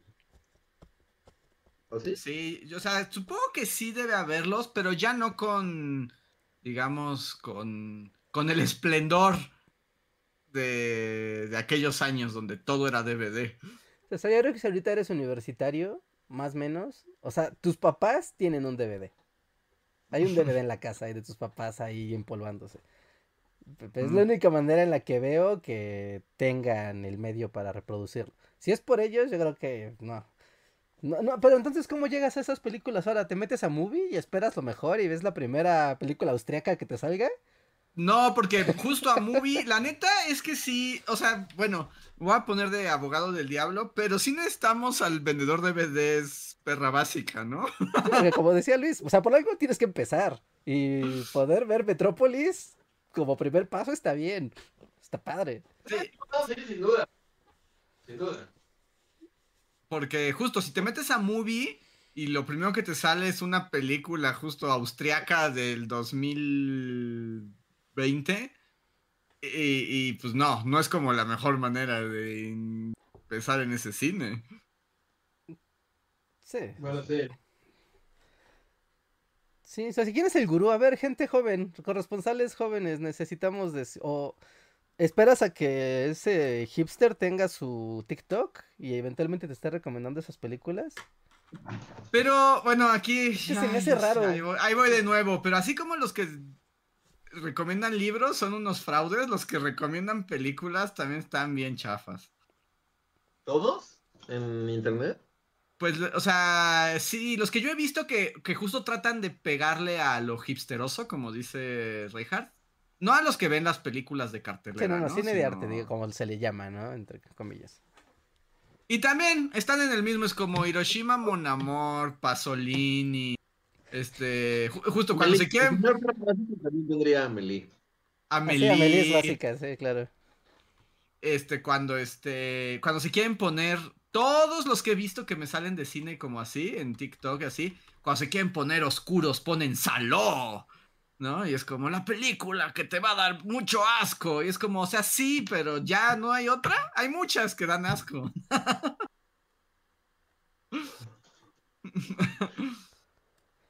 Pues, o sea, pero en el mundo tiktokero, youtubero, o sea, los que te Sí, en recomiendan. el mundo tiktokero, estoy porque Rejar lo invocó. Ya. O sea, como. No, no sé cómo funciona el mundo de la recomendación. En TikTok, por lo menos. Pero, o sea, no, no es como el cine comercial, sino como los que te mandan justo Ajá. a movie a ver. Sí, o sea, vas a ver Sí. Naranja Mecánica por primera vez. ¿Cómo llegas a que alguien te diga, nada más Naranja Mecánica está bien padre? O sea, ¿cómo llegas a ese dude? Ajá. El señor Perra Básica tendría tres. Sí, tendría una caja solo de naranjas mecánicas porque esa se vende rápido. Te digo, es necesario, creo que su existencia es necesaria. necesario. Sí. Aunque ahora no llegas por Facebook, justo como que luego sin que tú sigas a nadie, por lo menos a mí, como que Facebook te, te, te pone, o sea, de cosas que no sigues, pero son como así de... Bueno, yo así sé que muchos amigos como llegan a películas, ¿no? Sea, como que Ujú. solo estás scrolleando y sin que sigas ningún feed de cine, es así como a este dude le gustan las películas de este género y te avienta así de... Como Clips. de, ah, ¿sabías que existe una película coreana de terror que te va a dejar con los pelos de puta? Ya tú la buscas por ahí y así, ¿no? Sí, o sea. Y ya no tuviste que ir con el señor Perra Básica. así sí, o sea, ¿quieres tu copia de Old Boy? ¿Cómo llegas a ella? Y luego también está el asunto Pues sí, ahora sí, del... era por internet, ¿no? Porque pues Ya. ahora todo está en internet, entonces en redes sociales llegas a quién es Terry Gilliam, tal vez, y ya checas, buscas y tal vez en HBO, ahora Max está Brasil y ya la ves, Ajá. ¿no? Es lo que me imagino, no sé. José Pablo Juárez dice, la naranja mecánica llegas por los alfas de Alfalandia. Bueno, pero los alfa de Alfalandia corrompen todo lo que tocan, ¿no? Sí. Sí, y Naranja Mecánica siempre ha sido de alfa de Alfalandia, ¿no? Sí, sí. Porque es como de, yo la vi, yo soy ese y así me identifico y la violencia es la respuesta en este mundo sin sentido. Oh, voy a leer a Camus y a Nietzsche y voy a fumar y componer una oda borracha a mi amada imaginaria. A la primera patada en las pelotas te exactamente La sales. cara de la persona a la que, a la que interpretaste. ¿Cómo, cómo? Que vi exactamente la cara de la persona a la que creo que estaba haciendo referencia. No estaba haciendo referencia, pero ahora que lo mencionas, sí, yo ya sí, ya sé. Una cara así, como eso no se puso siempre. Hay muchas personas como es todo un universo, ¿no? Sí, ese es un universo. Mm. Este, pero pues sí, necesitamos al señor perra básica. Sí, es, es un labor, una labor a la comunidad importante. Que por ejemplo, ese señor todavía existe afuera de Cineteca o ya en él. Todavía existe, hay un local, pero yo había escuchado, no sé, porque yo lo aseguré en este podcast, porque me enteré de que la persona que era el original dueño de ese puestito ambulante había fallecido de, en el COVID y desapareció el local, pero después regresó. Entonces no sé si fue mentira lo de que falleció en el COVID esa persona o su heredero eh, cinetecoso dijo, no, yo seguiré pirateando a la cineteca hasta el final. Lo cual es una labor loable. Que por ejemplo, un, una buena recomendación. Bueno, el problema es que justo la pregunta es cómo llegas si no tienes al señor perra básica que te diga cuál ver, ¿no? Que te diga, ay, que te Pero- ves chavo. Yo, yo- veo, esto es para los chavos que les gusta así como, como tú. A ver, llévate esta. Ahí me dices mañana y vuelves y, me- y te da adiós a Lenin. Sí, sí. Pero, pero en la cineteca está la videoteca de la cineteca. Y ahí, si Ah, hacen su sí. cita, pueden ir a ver las películas, como muchísimas películas, gratis además. En la videoteca, ¿no? En la, o sea, es la videoteca de la cineteca. Que está a un ladito, está luego, luego así a un ladito. Parece que son oficinas, pero no, ahí está la videoteca. Y cualquier película que haya pasado, ¿Palomitas? ¿Ves películas ahí? eh, no sé, ¿sí se puede? ¿Con palomitas? Creo que sí se puede. Porque son como cubiculitos, ¿no? Así Sí. con muy, muy, muy monos. Y cualquier película que se haya distribuido en México está ahí. Así de sencillo. La que sea. Ahí deben de tener una copia. Así que... Sí, entonces es un buen lugar para meterse al mundo del cine. Porque también es cierto que antes, o sea, en nuestros tiempos, esta como piratería extensa del, y el mundo del DVD, pues hacía que fuera muy fácil ver esas cosas, ¿no? Aunque no supieras meterte a los torrents ni nada, ¿no? O sea, literalmente ibas con el señor del puesto y hasta él te la conseguía, ¿no? Eh, y, a- y ahorita, aunque también existen todavía los torrents y esas páginas, sí se ha vuelto más complicado. ¿Sí? Sí, sí, o sea, como entrar, como descubrir cómo se hace, es mucho más difícil que antes, que todo el mundo sabía y cualquier cuate te explicaba cómo. Bueno, sí. Y ahora también está la ilusión de que lo puedes encontrar en los servicios, pero ya sabes, las, no todas, no están todas las cosas, luego están diseminadas en distintos. Es que el tema es que no tienes brújula.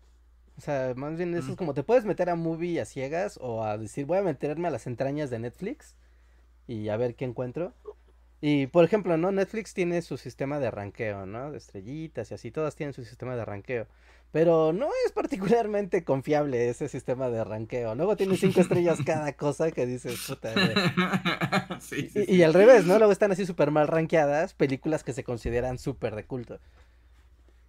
Y es como de, ah, entonces necesitas esa brújula para decir, ah, mira, ¿no? Si a ti te gusta, no sé, ¿no? Un melodrama asiático de época, ah, mira, esta es la mejor película que puedes llegar a ver, ¿no? O este es el director, ¿no? Este es el director que necesitas, mira, sigue la obra de este director y vas a encontrar películas de tu cosa rara que te gusta. Sí, pues ya tenemos aquí, amigos. Vamos a hacer un canal de YouTube de la hipsteriza. Ser- Que así se llame, señor perra básica. el señor, y entonces el señor perra básica. Y que el primer video sea recomendando Metrópolis. Y ya te, te dice por cuál es empezar. Sí. Es un buen, un buen canal, la neta sí le veo potencial. Sí, sí, sí. Y ya la gente que escribe ya es así como de, no, a mí me gusta el cine italiano. Como señor perra básica que me recomienda, ya le dice, ladrón de bicicleta. Ocho y esclavos". medio. Ajá, ocho y medio, ¿no? Sí, ¿no? Sí, debo decir que, que- creo- o sea, estoy seguro que en algún momento de mi vida le compré ocho y medio al señor perra básica. Ajá. Nada, pero medio la odié. ¿Odiaste ocho y medio? Sí, pero tal vez fue porque como que no, no estaba en la edad para verla. Tenía cosas padres visualmente, pero era como, mírenme qué genial y pretencioso italiano soy. Es como, Soy Federico Fellini, miren qué fantástico "Bueno, soy. comer, Ricardo", toda la película. Pero supongo que tengo mucho tiempo para hablar mal de, de Fellini. No, pero pues esa es la cosa de Fellini, ¿no? Es como, miren qué genio e italiano soy. O sea, básicamente eso Eso. es su cosa. A eso vas, ¿no? Sí, a eso vas. Sí. Que también vale la pena revisitar esas películas, ya con el ojo más experimentado en el cine. Regresar a esas películas que eran como muy básicas antes. Como ver de, ah, wow, sí estaba padre. O decir, no, la neta no estaba tan chida, tiene más el hype. Sí, Luego yo sí disfruto, ¿Qué? Que yo disfruto luego mucho ver películas viejas. O sea, justo como abstraerme a otro mundo. donde Fellini era lo máximo, ¿no? O sea, a veces es como de necesito algo viejo. Sí, pues otro ritmo, ¿no? Sí. También el, el cómo... Es otro ritmo. Sí, el cómo se cuenta el cine incluso y cómo lo ves, de repente es como, ah, esta escena es como súper innecesaria, ¿no? Pero bueno, por algún motivo aquí está. Pues, Mm. ok, está bien. Sí, yo vez vi una película china en movie que no me acuerdo cómo se llama. Ahorita la debo de encontrar. La anunciaban mucho en los comerciales de movie el año pasado, pero así la este, spameaban, que era básicamente un romance de gente fumando en la China de los 60 Y es gente Ah, fumando. Wong Kar Wai. Kar Wai, ¿no? Los de Kar Wai que la remasterizado. Sí. Según yo estás describiendo For the Mood of Love. No For sé the si Mood of Love, esa. es esa, fue For the Mood of Love. Claro, claro, chinos fumando. Chinos sí, fumando en sí, sí. callejones. Y es como de, ah, wow, chinos fumando en callejones, remasterizada. Acá también comercial de movie, es así como... Ajá, y es una película. La que usa como un cover de quizás, Quizá. quizás, Ajá, Quizá, sí, sí, quizá, justamente. y tienen Ah, su escena así en una Sí, sí, cafetería. Y es quizás, Ajá. quizás, sí es como todo muy. Y es muy buena, también te la recomendaría el señor, pero es, es muy buena, sí es muy buena. Es muy buena, pero sí tienes que ir con el mood Ah, cineteca activo. Es una perra básica, pero tiene, sin duda. pero tiene buen gusto. Esto serviría para short, pero temo que no puedo poner un short donde digamos perra básica verga, hay que arriesgarse. Y según yo, como la, la copia que más se vendería del señor Basic Beach eh, sería como el Ciudadano Kane. Más que nada porque todo, el mundo- todo el mundo te la pediría, ¿no? Sí, sí, sí, sí, sí. Ciudadano Kane. Sí, Ciudadano Kane también es como hay 20 copias en la caja ahí guardadas. Porque estas fluyen. Sí, con esa me mantengo. Bu- Buscas las imágenes de esta película, In the Mood for Love. Y sí, todos son gente en callejones fumando. Son chinos fumando tristes, ajá. Chidos fumando Sí, tristes. sí, sí. Todo es muy triste. Y juegan Mahjong, ¿no? Ajá, y juegan Mahjong. Y juegan Mahjong y es una aventura, un drama romántico de engaños. Sí, la imposibilidad de amor, Rejar. ¿Puedes realmente llegar ¿Qué? al amor verdadero? Digo, creo que no, no importa si spoileo esta película, ¿no? Pero por ejemplo, de esas cosas que te... Que, que son fantásticas cuando ves un cine tan lejano a tu cultura. Porque esta película termina, o sea, al, al final, el protagonista se va a un templo como hindú, un, un templo asiático, una ruina así, ¿no? Y pone su cabeza en un agujerito y empieza como a hablarle a ese agujerito. Y es como de, ¿qué? Güey, Y después hay un monje así en la punta de ese, de de ese edificio, ya sabes, un monje tibetano, viéndolo mientras medita y viendo a este vato todo triste hablándole al agujerito del edificio. Entonces como que tú entiendes que es como algún tipo de ritual o de confesión que se le hace a lo que sea que haya en ese templo. No, pero es como de, wow, no entiendo nada, esto está culturalmente ajeno a mí. Otro episodio de Reinhardt contra el cine. qué padre. No, no, al contrario, no es como, wow, qué, qué padre, no estoy entendiendo un carajo. Porque esto no es que no entienda, ¿no? Es mi cultura sencillamente no, no le da sentido a esto que estoy viendo. Pero sí, fue una elección muy movie de tu parte. Sí, sí, estaba en el top, de hecho estaba en las recomendaciones del día y dije, ese comercial hizo efecto, la compro.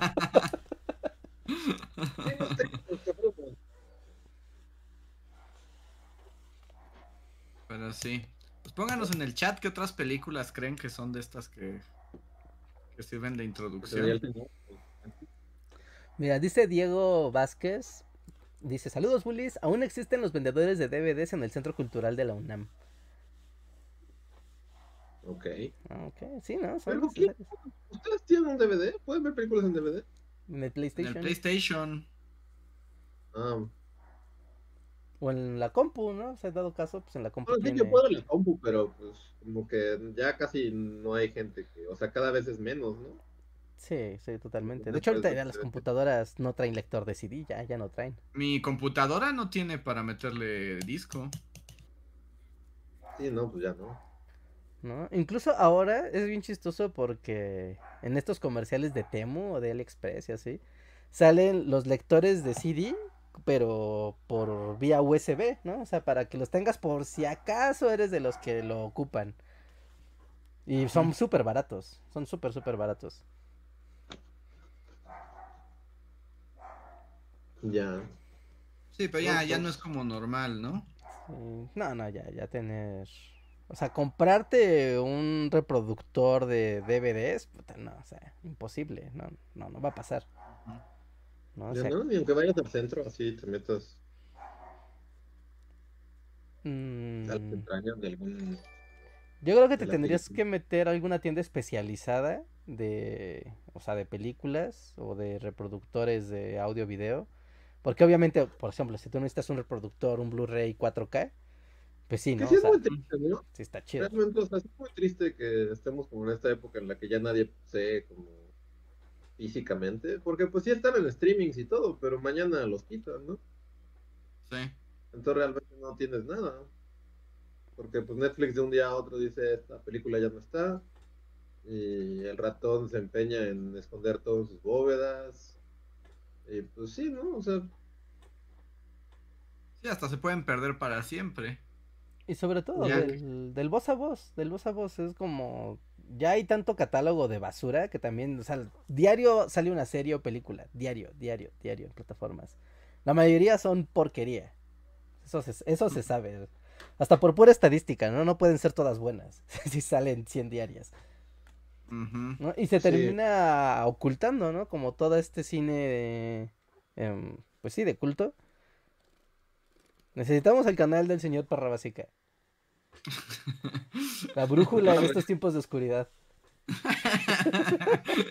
y que la portada sea una foto de un puesto así gacho. polacas. Así como un puesto de los que encontrabas en el tianguis del Chopo. Ya sabes, así como un muro de películas. sí, sí, sí. Ay, es que además sí se hacen pura basura. El otro día vi la basura más basura que te- tiene mucho que no veía una basura tan basura. O sea, en serio, tan basura de escupirle así a la película. No una película de esas que suelta Netflix. Uy, hay muchas que son. Pero, pero no inventes, tenía mucho que no veía una película tan basura que no sé si la han visto, tal vez su Netflix se las recomendó en algún momento, porque la vi justo como en Navidad, así como porque no tenía acceso a nada más. Que es esta película de Julia Roberts en Netflix. Ah, yo sé que existe y que hay un venado y es así como, no hay manera, no va, no va a pasar, no, No. me niego. No, yo sí la vi y en serio creo que es la peor cosa que he visto en 10 años. Yo, ajá, y mi mamá justo, o sea, por Navidad fui y fue exactamente lo mismo, es así como de ayer vi la porquería más grande del mundo. Y ya me empezó a contar y me dijo, y al final es la cosa más estúpida. Yo así, mamá, jamás ver, es como ya dime, es así como de... Y sí, ya me contó todo el final y es como, what? What? Nada tiene sentido, es pretenciosa, es terrible. como- justamente, lo que me, re- o sea, no sé nada, No sé que es como el fin del mundo, ¿no? Es como algo con Ajá. el fin del mundo, se apaga la tierra, no sé. Pero todo lo que he visto desde el póster, que es como un venado así bien misterioso, y el título y, y los cortos tienen como, como ca- cantos así de como extraños. Todo se me hace como la cosa más pretenciosa del mundo y es como de, no va a pasar, no. Y es Julia Roberts, es así como no puede ser pretencioso y tener a Julia Roberts. tu. Pues tiene a Julia Robert, a Ethan Hawke, a Kevin Bacon. Y, y es la este, Marshall. Ma- Marshall. Moon- Mush- Mu- ¿Cómo se llama? Moonshine, Moonlight. Moonlight. Ajá, sí, el de Moonlight. Eh, no, no, no, es la cosa más horrible. La película es estúpida, las actuaciones son terribles. Todo el tiempo la película trae una musiquita. O sea, como no pasa nada, y son solo así como tomas y paneos, pero todo, todo el tiempo hay una maldita musiquita de tensión para que hay tensión. tun, tun, tun, y la música te está diciendo, siente tensión, pero es como, pero no está pasando nada. y- pero la música hasta le suben, ¿no? Es como. Y luego tiene unas tomas tiktokeras que tampoco tienen ningún sentido, nada de lo que estás. Porque todo se vuelve como vertical de pronto. No, no, no, no, no. e- Es basura, basura, basura, basura. Así. ¿Tú viste este, Mr. Robot? Hacker, No. hacker, más hacker. Ah, sí, odia. Solo vi el primer capítulo y me pareció la estupidez más grande del mundo y no volví. No, no, o sea, tendría sentido si te digo que el creador es el, el que hizo Mr. Robot. Sí, tendría sentido. Sí, porque al final también su giro es como de, tengo una idea bien interesante, según yo, o sea, según el creador, es como, soy bien listo, pero pues como la verdad no sé cómo desarrollar nada, voy a aventar un monólogo de exposition de 20 minutos. Eh, no sé, como que esa película me repelió. ¿Se dice repelió esa palabra? Ajá. Ajá, como no sé. Sí, no, no quise ni acercarme, es así como. Y aparte por la temporada en la que la sacó Netflix, también la conecto. Como que en esa temporada Netflix saca películas que me emputan, como la de y soy Leonardo DiCaprio y me preocupo por el cambio climático. Mírenme. Este, entonces sí, no, no, no, no le quise entrar. Y ya cuando mi mamá me contó, es así como, ¿what? ¿En serio? ¿Termina con Friends? Sí, no, no, es absurda, es absurda. Yo, yo me quedé como...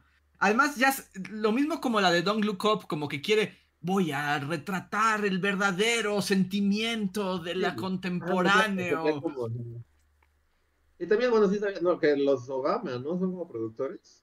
Sí, yo Ah, también cuando vi los Obama, o sea, eso no fue una buena señal, pero se me hizo muy raro, como los Obama son los... ¿Y por qué quisieron producir esta porquería? Porque son ricos. Pero también se me hace que tiene como esta onda de somos los Obama y vamos a hablar seriamente de temas serios sobre la sociedad seria. Y como de, no, fuchi, no, jamás voy a caer en esto. Sí, no, no, está muy...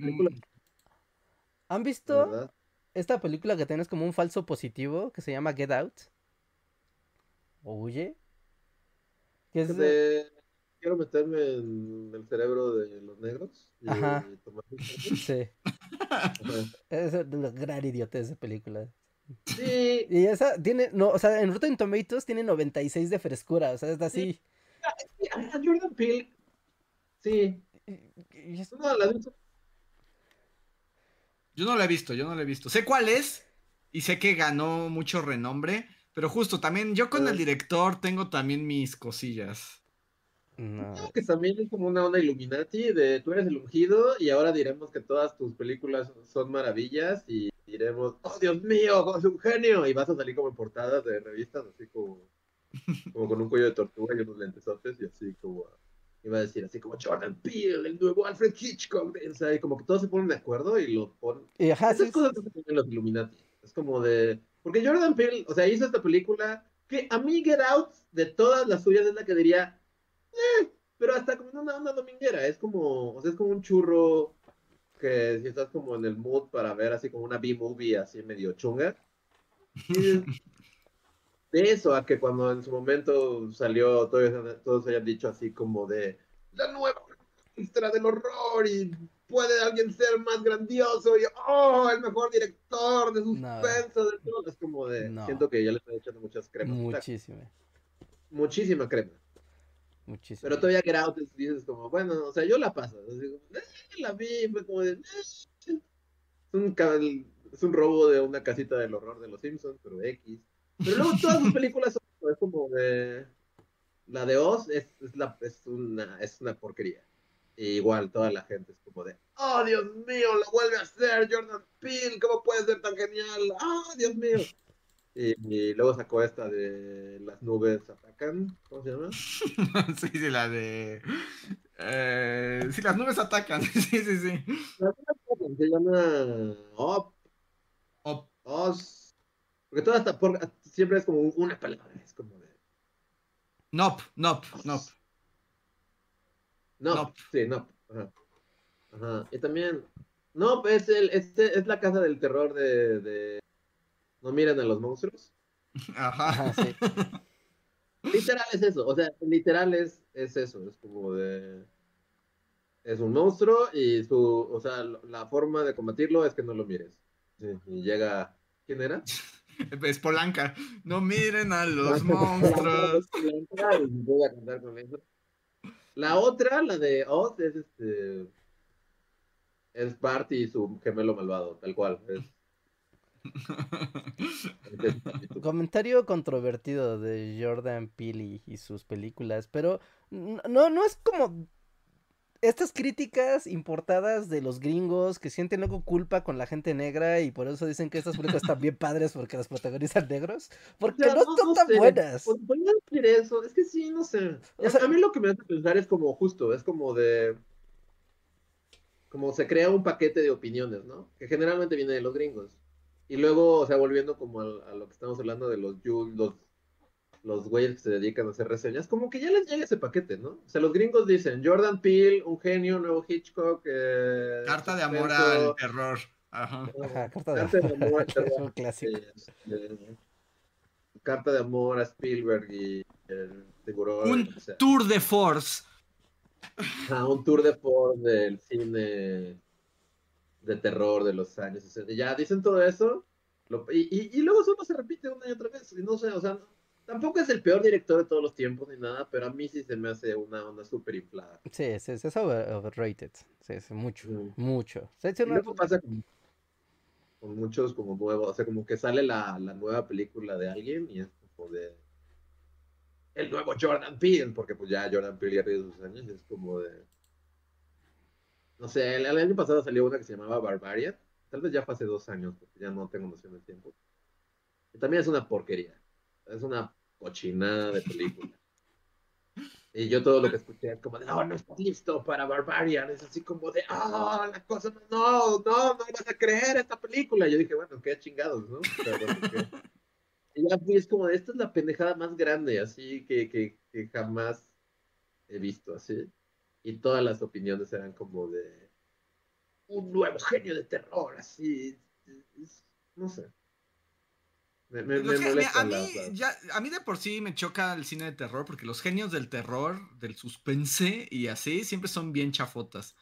Y ahorita estaba pensando en la película de Julia Roberts que también es como, oh, un suspenso y una ciencia ficción que habla de la realidad.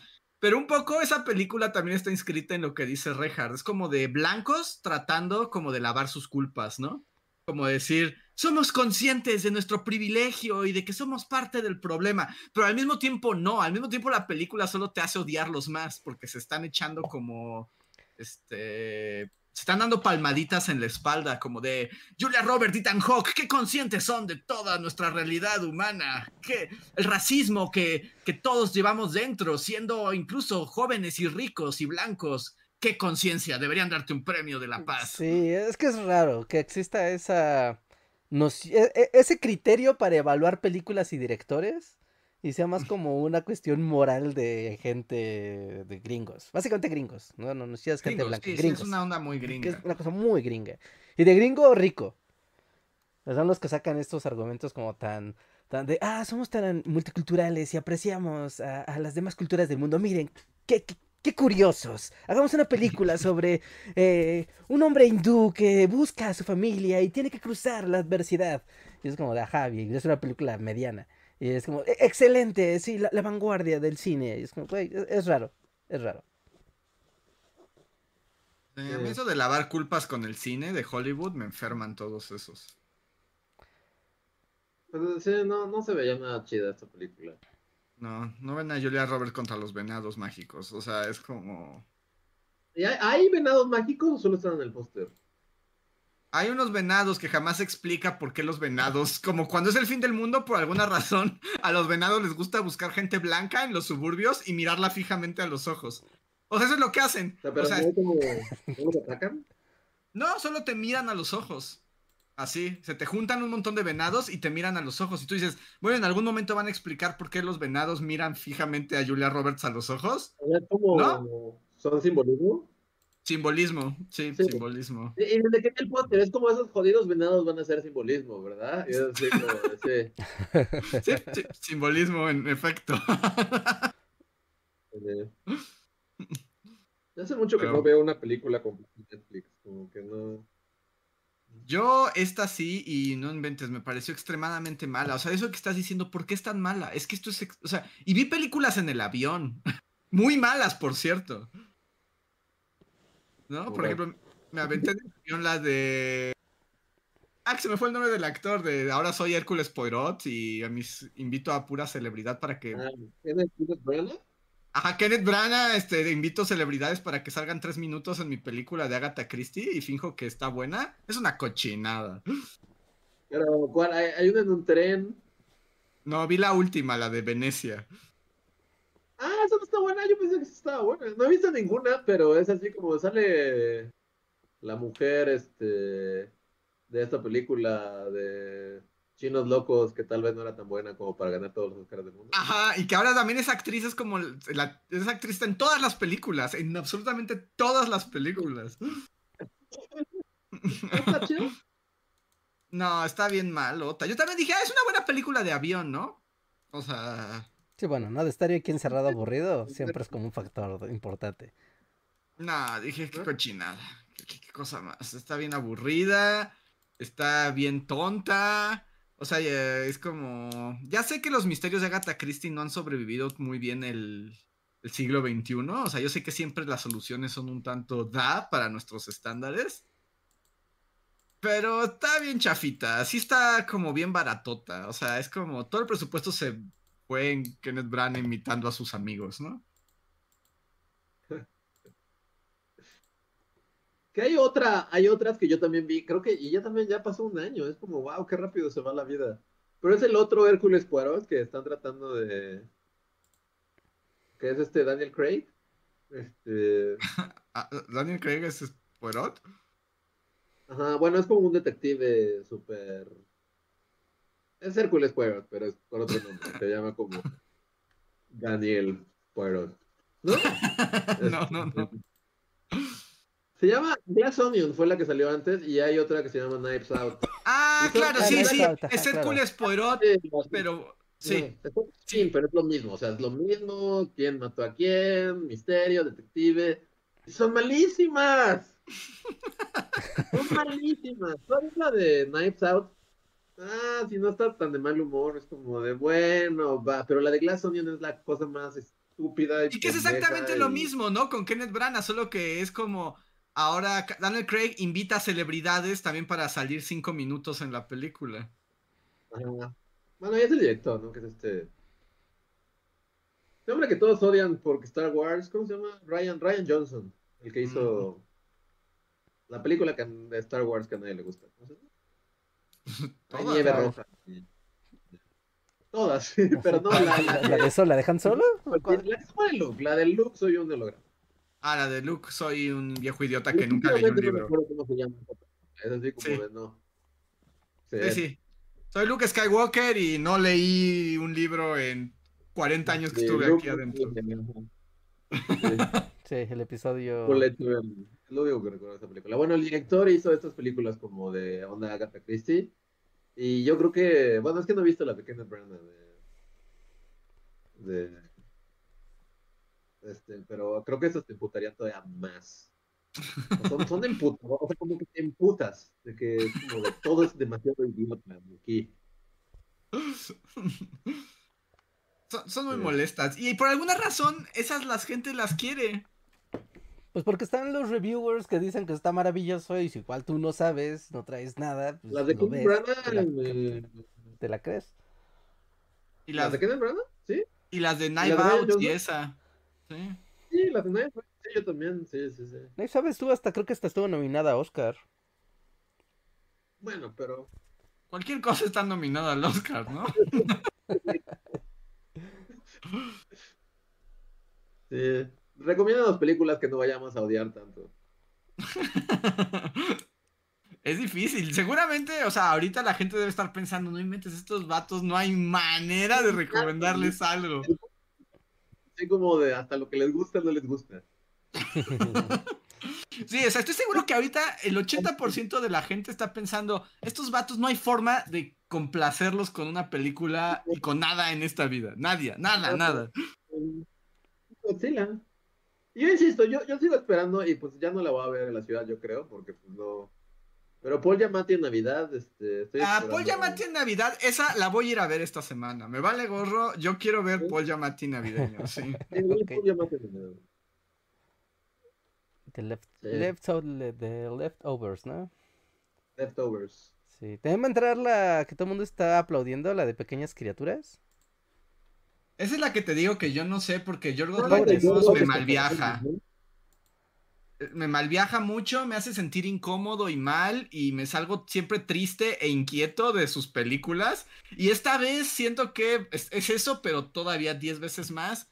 Sé que está buena, o sea, estoy seguro que es una buena película, pero no sé si tengo ganas de malvibrarme de esa manera. Yorgos Time.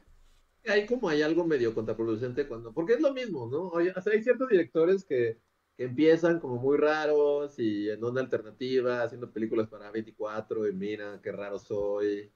Porque literal creo que Yorgos Lantimos y Ari Aster, los dos son de A24, ¿no? Entonces, como que empiezas haciendo tu película friki, se vuelve de culto, luego haces como una más y otra más y son como frikis y, y de repente como que te vuelves ya Martin Scorsese te presenta así conferencia y dice que eres el máximo.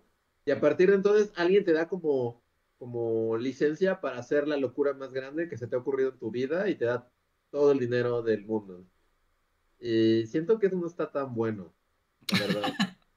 Que lo que hacen de no vi esta de y Joaquín Phoenix, pero es así como de no, no creo que esto, no. Alguien debe estar ahí para decirte, tal vez estás llevando las cosas demasiado lejos, así con- Te digo, a mí lo que me pasa con Yorgos es que estoy seguro que está buena, pero lo que me hace sentir su cine no me gusta. O sea, yo sé que eso es lo que busca. Entonces tengo que estar en un mood muy, muy específico para, para ver. Y se ve que esta es como, le voy a subir a todas las cosas raras, perturbadoras y kinky siniestras, le voy a meter Ah, sí. así como en s- esteroides. Sí, no, según yo eso no está bien, debes de tener como límites, ¿no?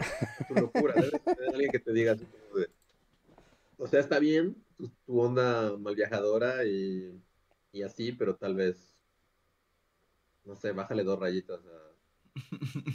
Sí, depende por dónde se vaya, ¿no? Por ejemplo, la, la favorita, pues no es. mm, O sea, está padre esa película. Es muy Pero ese es buena. su Yorgos, no es Yorgos. Y es Yorgos Es- como un poco contenido. Yorgos contenido, sí. ¿No? Yo creo que eso. Y es Yorgos para tu mamá, es así como si, si le vas a recomendar a Yorgos a tu mamá, le recomiendas esa. Sí, sí, sí, la, la favorita, no la mandas con la langosta. Sí, Por ejemplo, con- yo siempre lo he dicho. En la sala con A mí-. La langosta, la langosta es una película que me hizo sentir como mal, ¿no? O sea, todo, todo me, me inquietó demasiado. Creo que es una gran película, me parece una buena película, pero yo no voy a ver esa cosa nunca más en mi vida. O sea, es como, ya no la voy a ver. O sea, ya la vi, creo que es una buena película, pero paso, no, no quiero entrar ahí. Sí. Sí, entonces yo, yo la verdad no, no se me antoja. O sea, legítimamente no se me antoja la, la de Emma, Emma Stone. de- Frankenstein. A qué va, la verdad. No, o sea, no, no sé nada y no tampoco creo verla. Me quedo con Es como. Frankenstein, pero a la Yorgos. Mm, sí, no. Emma Stone y William Defoe. Con cicatrices raras. Mm, O sea, tal vez sí la No, vea. Yo tal vez sí la vea, pero dependiendo del mood. Pero me voy a mal viajar. O sea, voy a ir a mal viajarme y a salir como inquieto. Pues está bien, ¿no? Está bien. Mira, ¿qué quieres? ¿Eso o salir indiferente y asqueado? Eso sí. Pues, Pero sí, bien. pero prefiero, o sea, en todo caso, si voy a elegir mi, mi sentimiento cinema, o sea, sí prefiero como las que te hacen llorar y te hacen sentir triste y deprimido, no las que te hacen sentir inquieto y como que todo está mal en el mundo. Inquieto y confundido.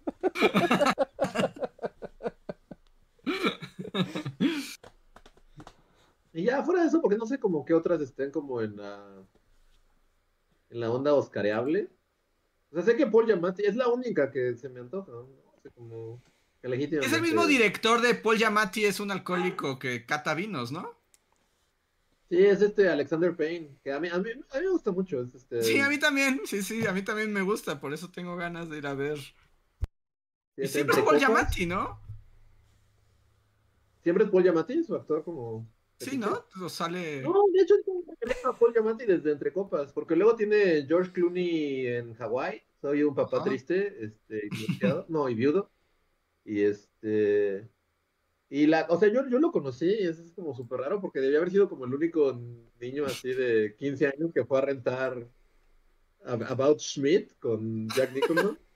El único. De un y, y- y retirado, así que se compró un camper y se va a viajar por Estados Unidos. Y yo la vi de morrísimo, así de. Creo que debió haber sido de mis últimas rentas en, en Blockbuster. Y me acuerdo que por alguna extraña razón me, me, me encantó y de ahí ya pues, vi casi todas, porque no he visto. Hay una que se llama Nebraska, que esa no la he visto. Pero me gusta mucho, me gustaba mucho su onda como aburrida y lenta y monótona y también triste y. A mí me gusta. Sí, sí, sí. La que no he visto es la de George Clooney hawaiano. Esa no la he George visto. Clooney, sea, todas, todas las tenían esta onda de, pues es como, es como cotidiano, pero triste y aburrido y te hace pensar en la vida y también es como divertido. Sí, sí, sí. Y aparte esta de Paul Giamatti en Navidad, como que se ve como, como rara, no sé cómo la hayan filmado o con qué, pero se ve como vieja, ¿no? O sea, creo que es su onda. O sea, Sí, se ve vea como- una película de 70, 70, así, como toda granulosa y opaca y vieja. Se ve chida. Y ya, porque fuera de eso, por ejemplo, esta de soy Bradley Cooper, director de orquesta. Ah, no, de jamás no. he- de que me obliguen a ver esa cochinada nunca, no. No, a mí tampoco, nadie me puede obligar. Está dirigiendo algo y es como de "Ah, por favor. Es como Y de, además no, la no película se de llama que- Maestro. Y es como de, ay, vete al demonio, película. es como, es como un clip, es como, es como una parodia, ¿no? De la película oscariable, así de. Sí. Sí, no. Mm. Vamos a superchats. Venga. Ay, sí, ya es bien Ah, sí, tarde, ya- perdón. ya tarde. Eh, Ceci. Ah, no. Esperen. Eh, Alejandro Osorio, muchas gracias. Dice: Los consejos de Andrés sirvieron. Fui admitido en la Universidad Leeds de, U- de Reino Unido para estudiar una maestría en Transport Planning. Ah, Ahora solo falta concretar el financiamiento. Pues muchas felicidades, Alejandro. Wow, felicidades. Ojalá consigas el financiamiento y pronto vayas por allá. Miren, era Muffin. ¿La vieron todas? Estuvo un segundo. Volviste al podcast. Este. Joex nos dice: Hola Bully, ¿ya vieron lo de la caricaturista que estuvo según en Ghibli? Saludos. Sí, Joex, ya hablamos de ella la, la vez, el podcast pasado, aunque ahora los memes son muy Sí. chistosos. Es que yo no sabía nada en el podcast pasado, pero pues sí, en cuanto colgamos la llamada ya todo era como. Como Ya. sobre ella, ¿no? Pues salió en periódicos y en noticias. Sí, sí, sí. todo. Sí, en todos. O sea, todo el mundo le dio cobertura a la, la mentira. Mentira. Mentira. Es, es una mentira que se salió de control. Sí, sí, completamente. Y también demuestra que los periodistas actuales no cotejan nada, ¿no? Les puedes decir lo que sea y nadie va a revisar nada de lo que les dijiste. Sí, estuvo raro que, que, sí, ¿no? Como que dejó más en evidencia que la chica como a los medios, ¿no? Sí, que nadie va a cotejar información, eso ya es tan siglo XX. Sí, eso es demasiado siglo XX. O bueno, también como esto de que los medios más bien se aprovechan de los personajes que se crean del mame. O sea, es como, güey, las noticias son memes. Y si hay alguien que se preste para que sea el meme de la semana, sorry. Vas a ser nuestra botana toda la semana.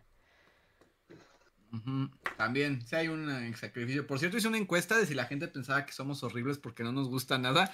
El 60% dice que no somos horribles. Ah, bueno. La pregunta es muy general. bueno, pero en torno a que no nos gusta nada. general. Pero bueno, aún así, qué bueno que no piensen que somos Ah, la pregunta debería ser, ¿invitarías a, a estos güeyes a ver una película? Y seguramente todo el mundo hubiera puesto no. ¿Querrían ir al cine con nosotros? Yo creo que la respuesta es no. Eh, no. A ver.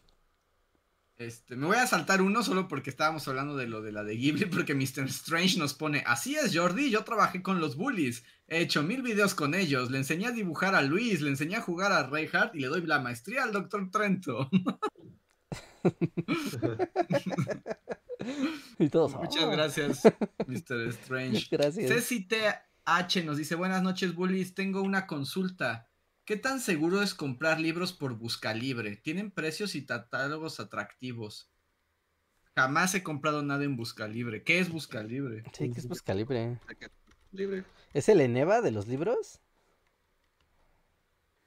Ah, sí, es como una librería, es como un mercado libre de libros, literal. Ay, no, y el- ay, vea, es que un rostro conocido me salió así en la portada diciendo, recuerda, yo soy un éxito, porque quería ser más exitoso, yo te cuento cómo ser exitoso como yo. Ah, ¿En el top Ay. de cosas más vendidas? Ajá, así fue lo primero que me salió a la cara. Ah, ya. Pero no lo sabemos, Ceci, nunca lo hemos probado. Pues no están tan baratos como para decir que... Que esté guau, ¿no? Sí, estoy viendo aquí busca libre pues los que están top, que están todavía en aparadores. Y pues mejor en Amazon, ¿no? O, o directo en librería. Pero bueno, se ve, o sea, sí echándole un ojo de... Un ojo rápido al sitio y a su legal. Yo pensaría que esta sí es una tienda, pues sí, una tienda legítima. Se ve legítima. Sí, se ve legítima. ¿No? Tal vez. O sea, y tienen la promesa de que te entregan el siguiente día, supongo que en ciudades, en las principales ciudades del país. Así que mm, no, no, no, no le veo, no le veo peros. ¿Puedo hacer una Mm. pa- paréntesis extraño? Se voy a hacer el meme de Morty despertando. Y así como de, ¿abrieron la caja de YouTube cuando yo no estaba y nunca me enteré que les mandó YouTube? ¿O nunca se abrió Sí. esa caja? Ah, sí la abrimos, sí la abrimos. no estabas. ¿Y qué es? ¿Qué era? Un oso Es- bocina robot. Es un oso transparente bocina robot. Ah, ok. Ya, solo así fue que, "Uh, un momento. ¿Has visto esos osos como que te venden en las tiendas como las del MUAC? Como unos osos que Ajá. es uno de esos, pero es una bocina robot. Ah, ok, ok, ya. Sí. Y dice Bully Magnets en la patita. Ok, Mm. qué bonito. A ver. El tecolote nos deja un superchat y dice, además de Juan Rulfo, ¿conocen a otro escritor que hable de tierras y zacates? ¿O del México rural? Ah, Pues yo diría que pues todos los autores de la Revolución Mexicana. No puedo decir Bruno Travena, pero es que él, es más que Zacate, ¿no? Pero también entraría como... Más que sacate, así es. Es un poco más que zacate. Porque es no todas... Bueno, pero Juan Rulfo es un poco más que Zacate. Ah, bueno, de hecho, o sea, ya, yo ya, yo ya hice un video diciendo que, que, que Rulfo sí está súper chido, pero sí es Zacates. Pero yo pensaría en los de la revolución, como Mariano Azuela o Nelly Campobello, o sea, como esas historias de revolución mexicana son súper Zacates. Ya. También no, no, no se prestó a que, justo, pero vi que los dos pusieron tweets de, o sea, que es como totalmente contrario al Zacate, es como México urbano, acá voy en el trolebús y Así, el, en el- Point, así, este, que se murió. José. Agustín. José José Agustín, sí. Sí, sí, sí. sí, Nunca sí, se prestó para hablar de José Agustín, pero ya es muy tarde. tal vez. sí, No es ya. muy tarde. Y yo, yo también podría hablar de José Agustín, porque yo hablé de los libros de historia, porque a mí la verdad es que no me gustan mucho las novelas de José Agustín. Pero. ¿No te gusta la onda de Soy un chavo Es muy que es chavo. demasiado chi- chilango, changa, changa. Sí. Es como, sí, es como, soy muy chavo y todo está en onda, los 60, uy, uh, ah, uh, ah. No, no es tanto lo mío, pero es muy bueno, pero son muy buenos libros. No, no es lo mío, pero sí. O sea, pues sí. Está, también- chido. O sea, son buenos, pero creo que nadie en este mundo espera, por ejemplo, que yo me identifique con un personaje de José Agustín. No. Eh, Soy el chavo más chavo de Chabolandia. Es como el como los mexicanos es como el menos chavo, ¿no? Es como de. O sea, si No, pones me- a Bolaño y a José Agustín, no José Agustín es como. No, lo que pasa Batú. es más que- que he visto en mi vida. es que José Agustín es chavo, pero además era una gran persona. Y, y Bolaño era chavo y además soy horrible, entonces voy a ser como la persona asquerosa del planeta.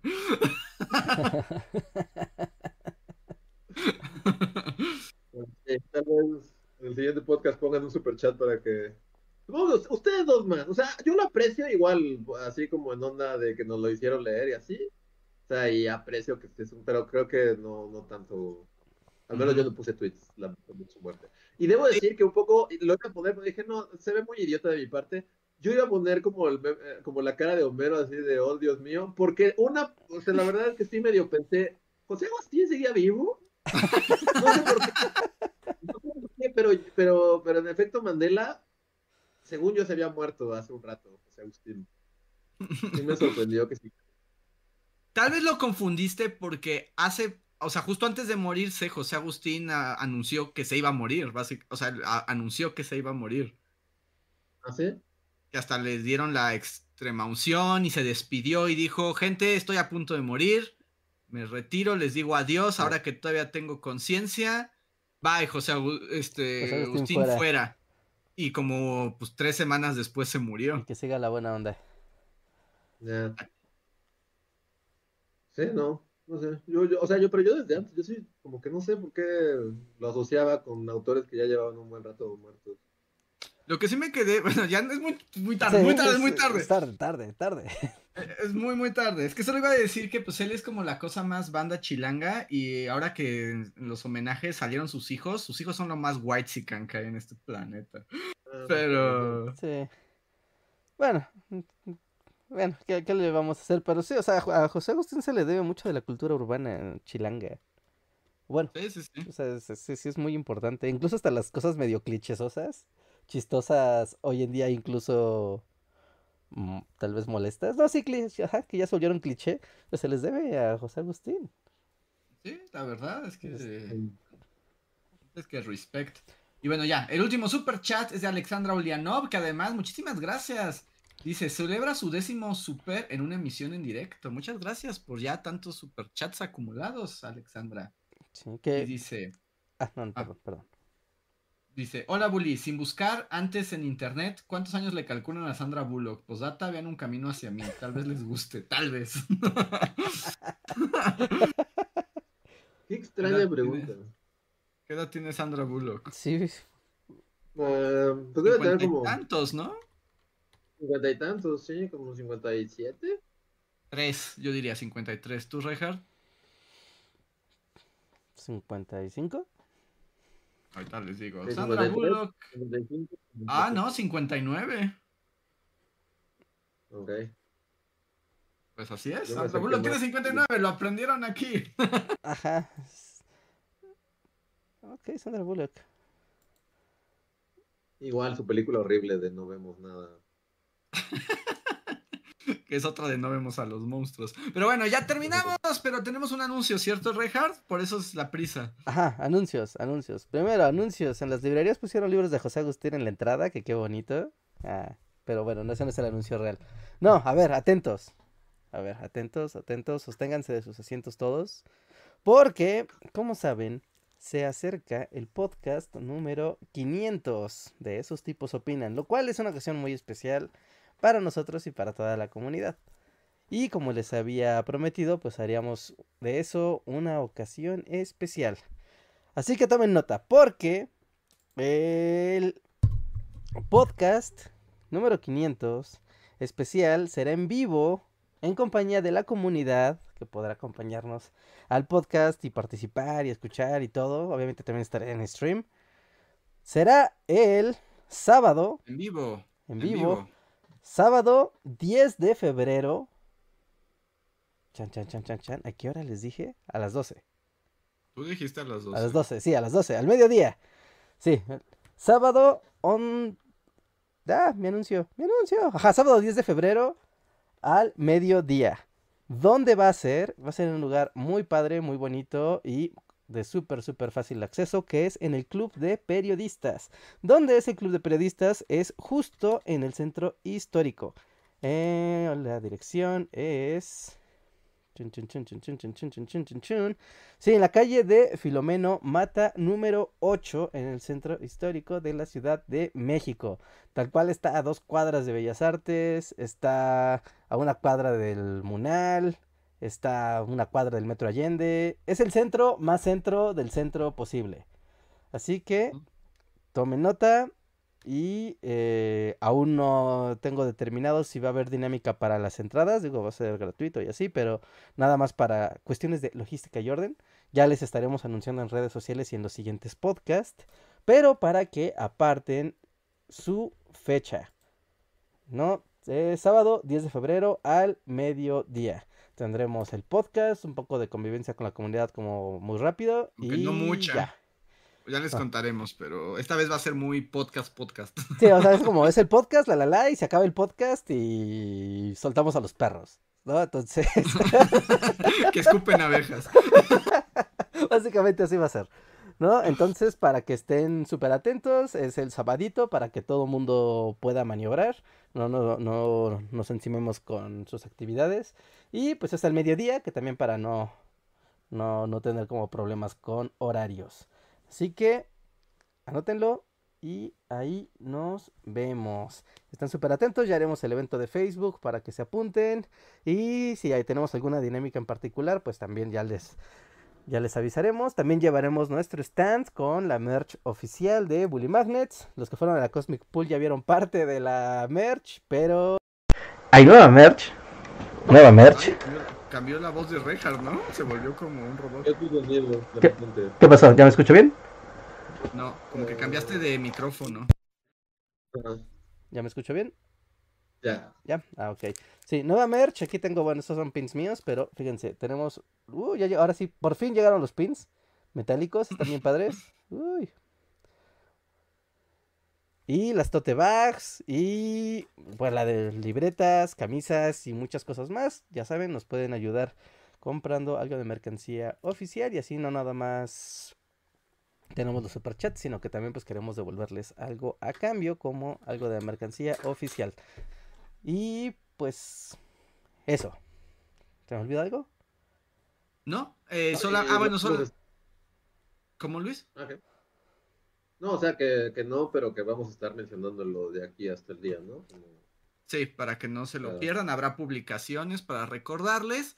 Y solo también les aviso que el podcast de este jueves no será por aquí, será en Bully Magnets. Vamos a hacer un experimento. Hablaremos de historia, ¿se imaginan? Así que acompáñenos por Bully Magnets, que ya se reanudaron también los videos, los shorts y todos. No olviden darnos también apoyo en el canal principal. Y ya. Y ahora sí ya. Y, ajá, y nada más. eh, ¿Qué más? ¿Qué más? ¿Qué más? Espera. Ah, me estoy haciendo, me estoy haciendo bolas con mis, con mi celular. Perdón. Este.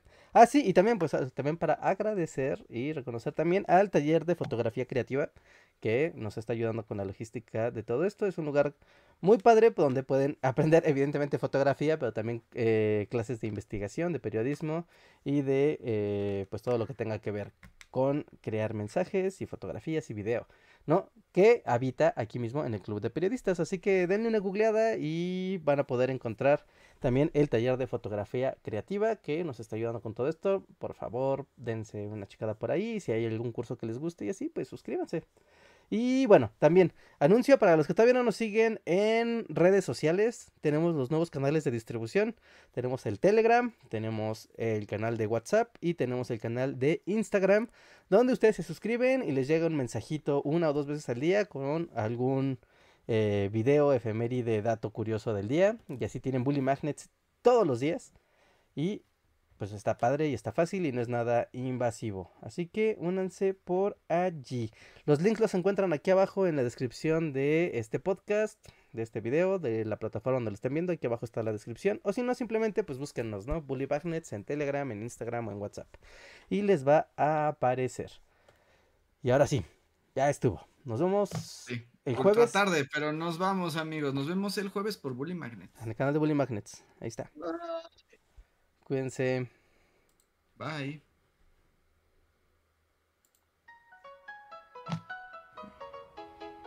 Síguenos en Facebook, Twitter y YouTube con el usuario Bully Magnets. También suscríbete a nuestro podcast en iTunes y en la app de Mixler para tener lo más nuevo de nuestros contenidos siempre a la mano. Deja tus comentarios, suscríbete, compártenos con tus amigos y recuerda, Bully Magnets, donde la historia en verdad es divertida.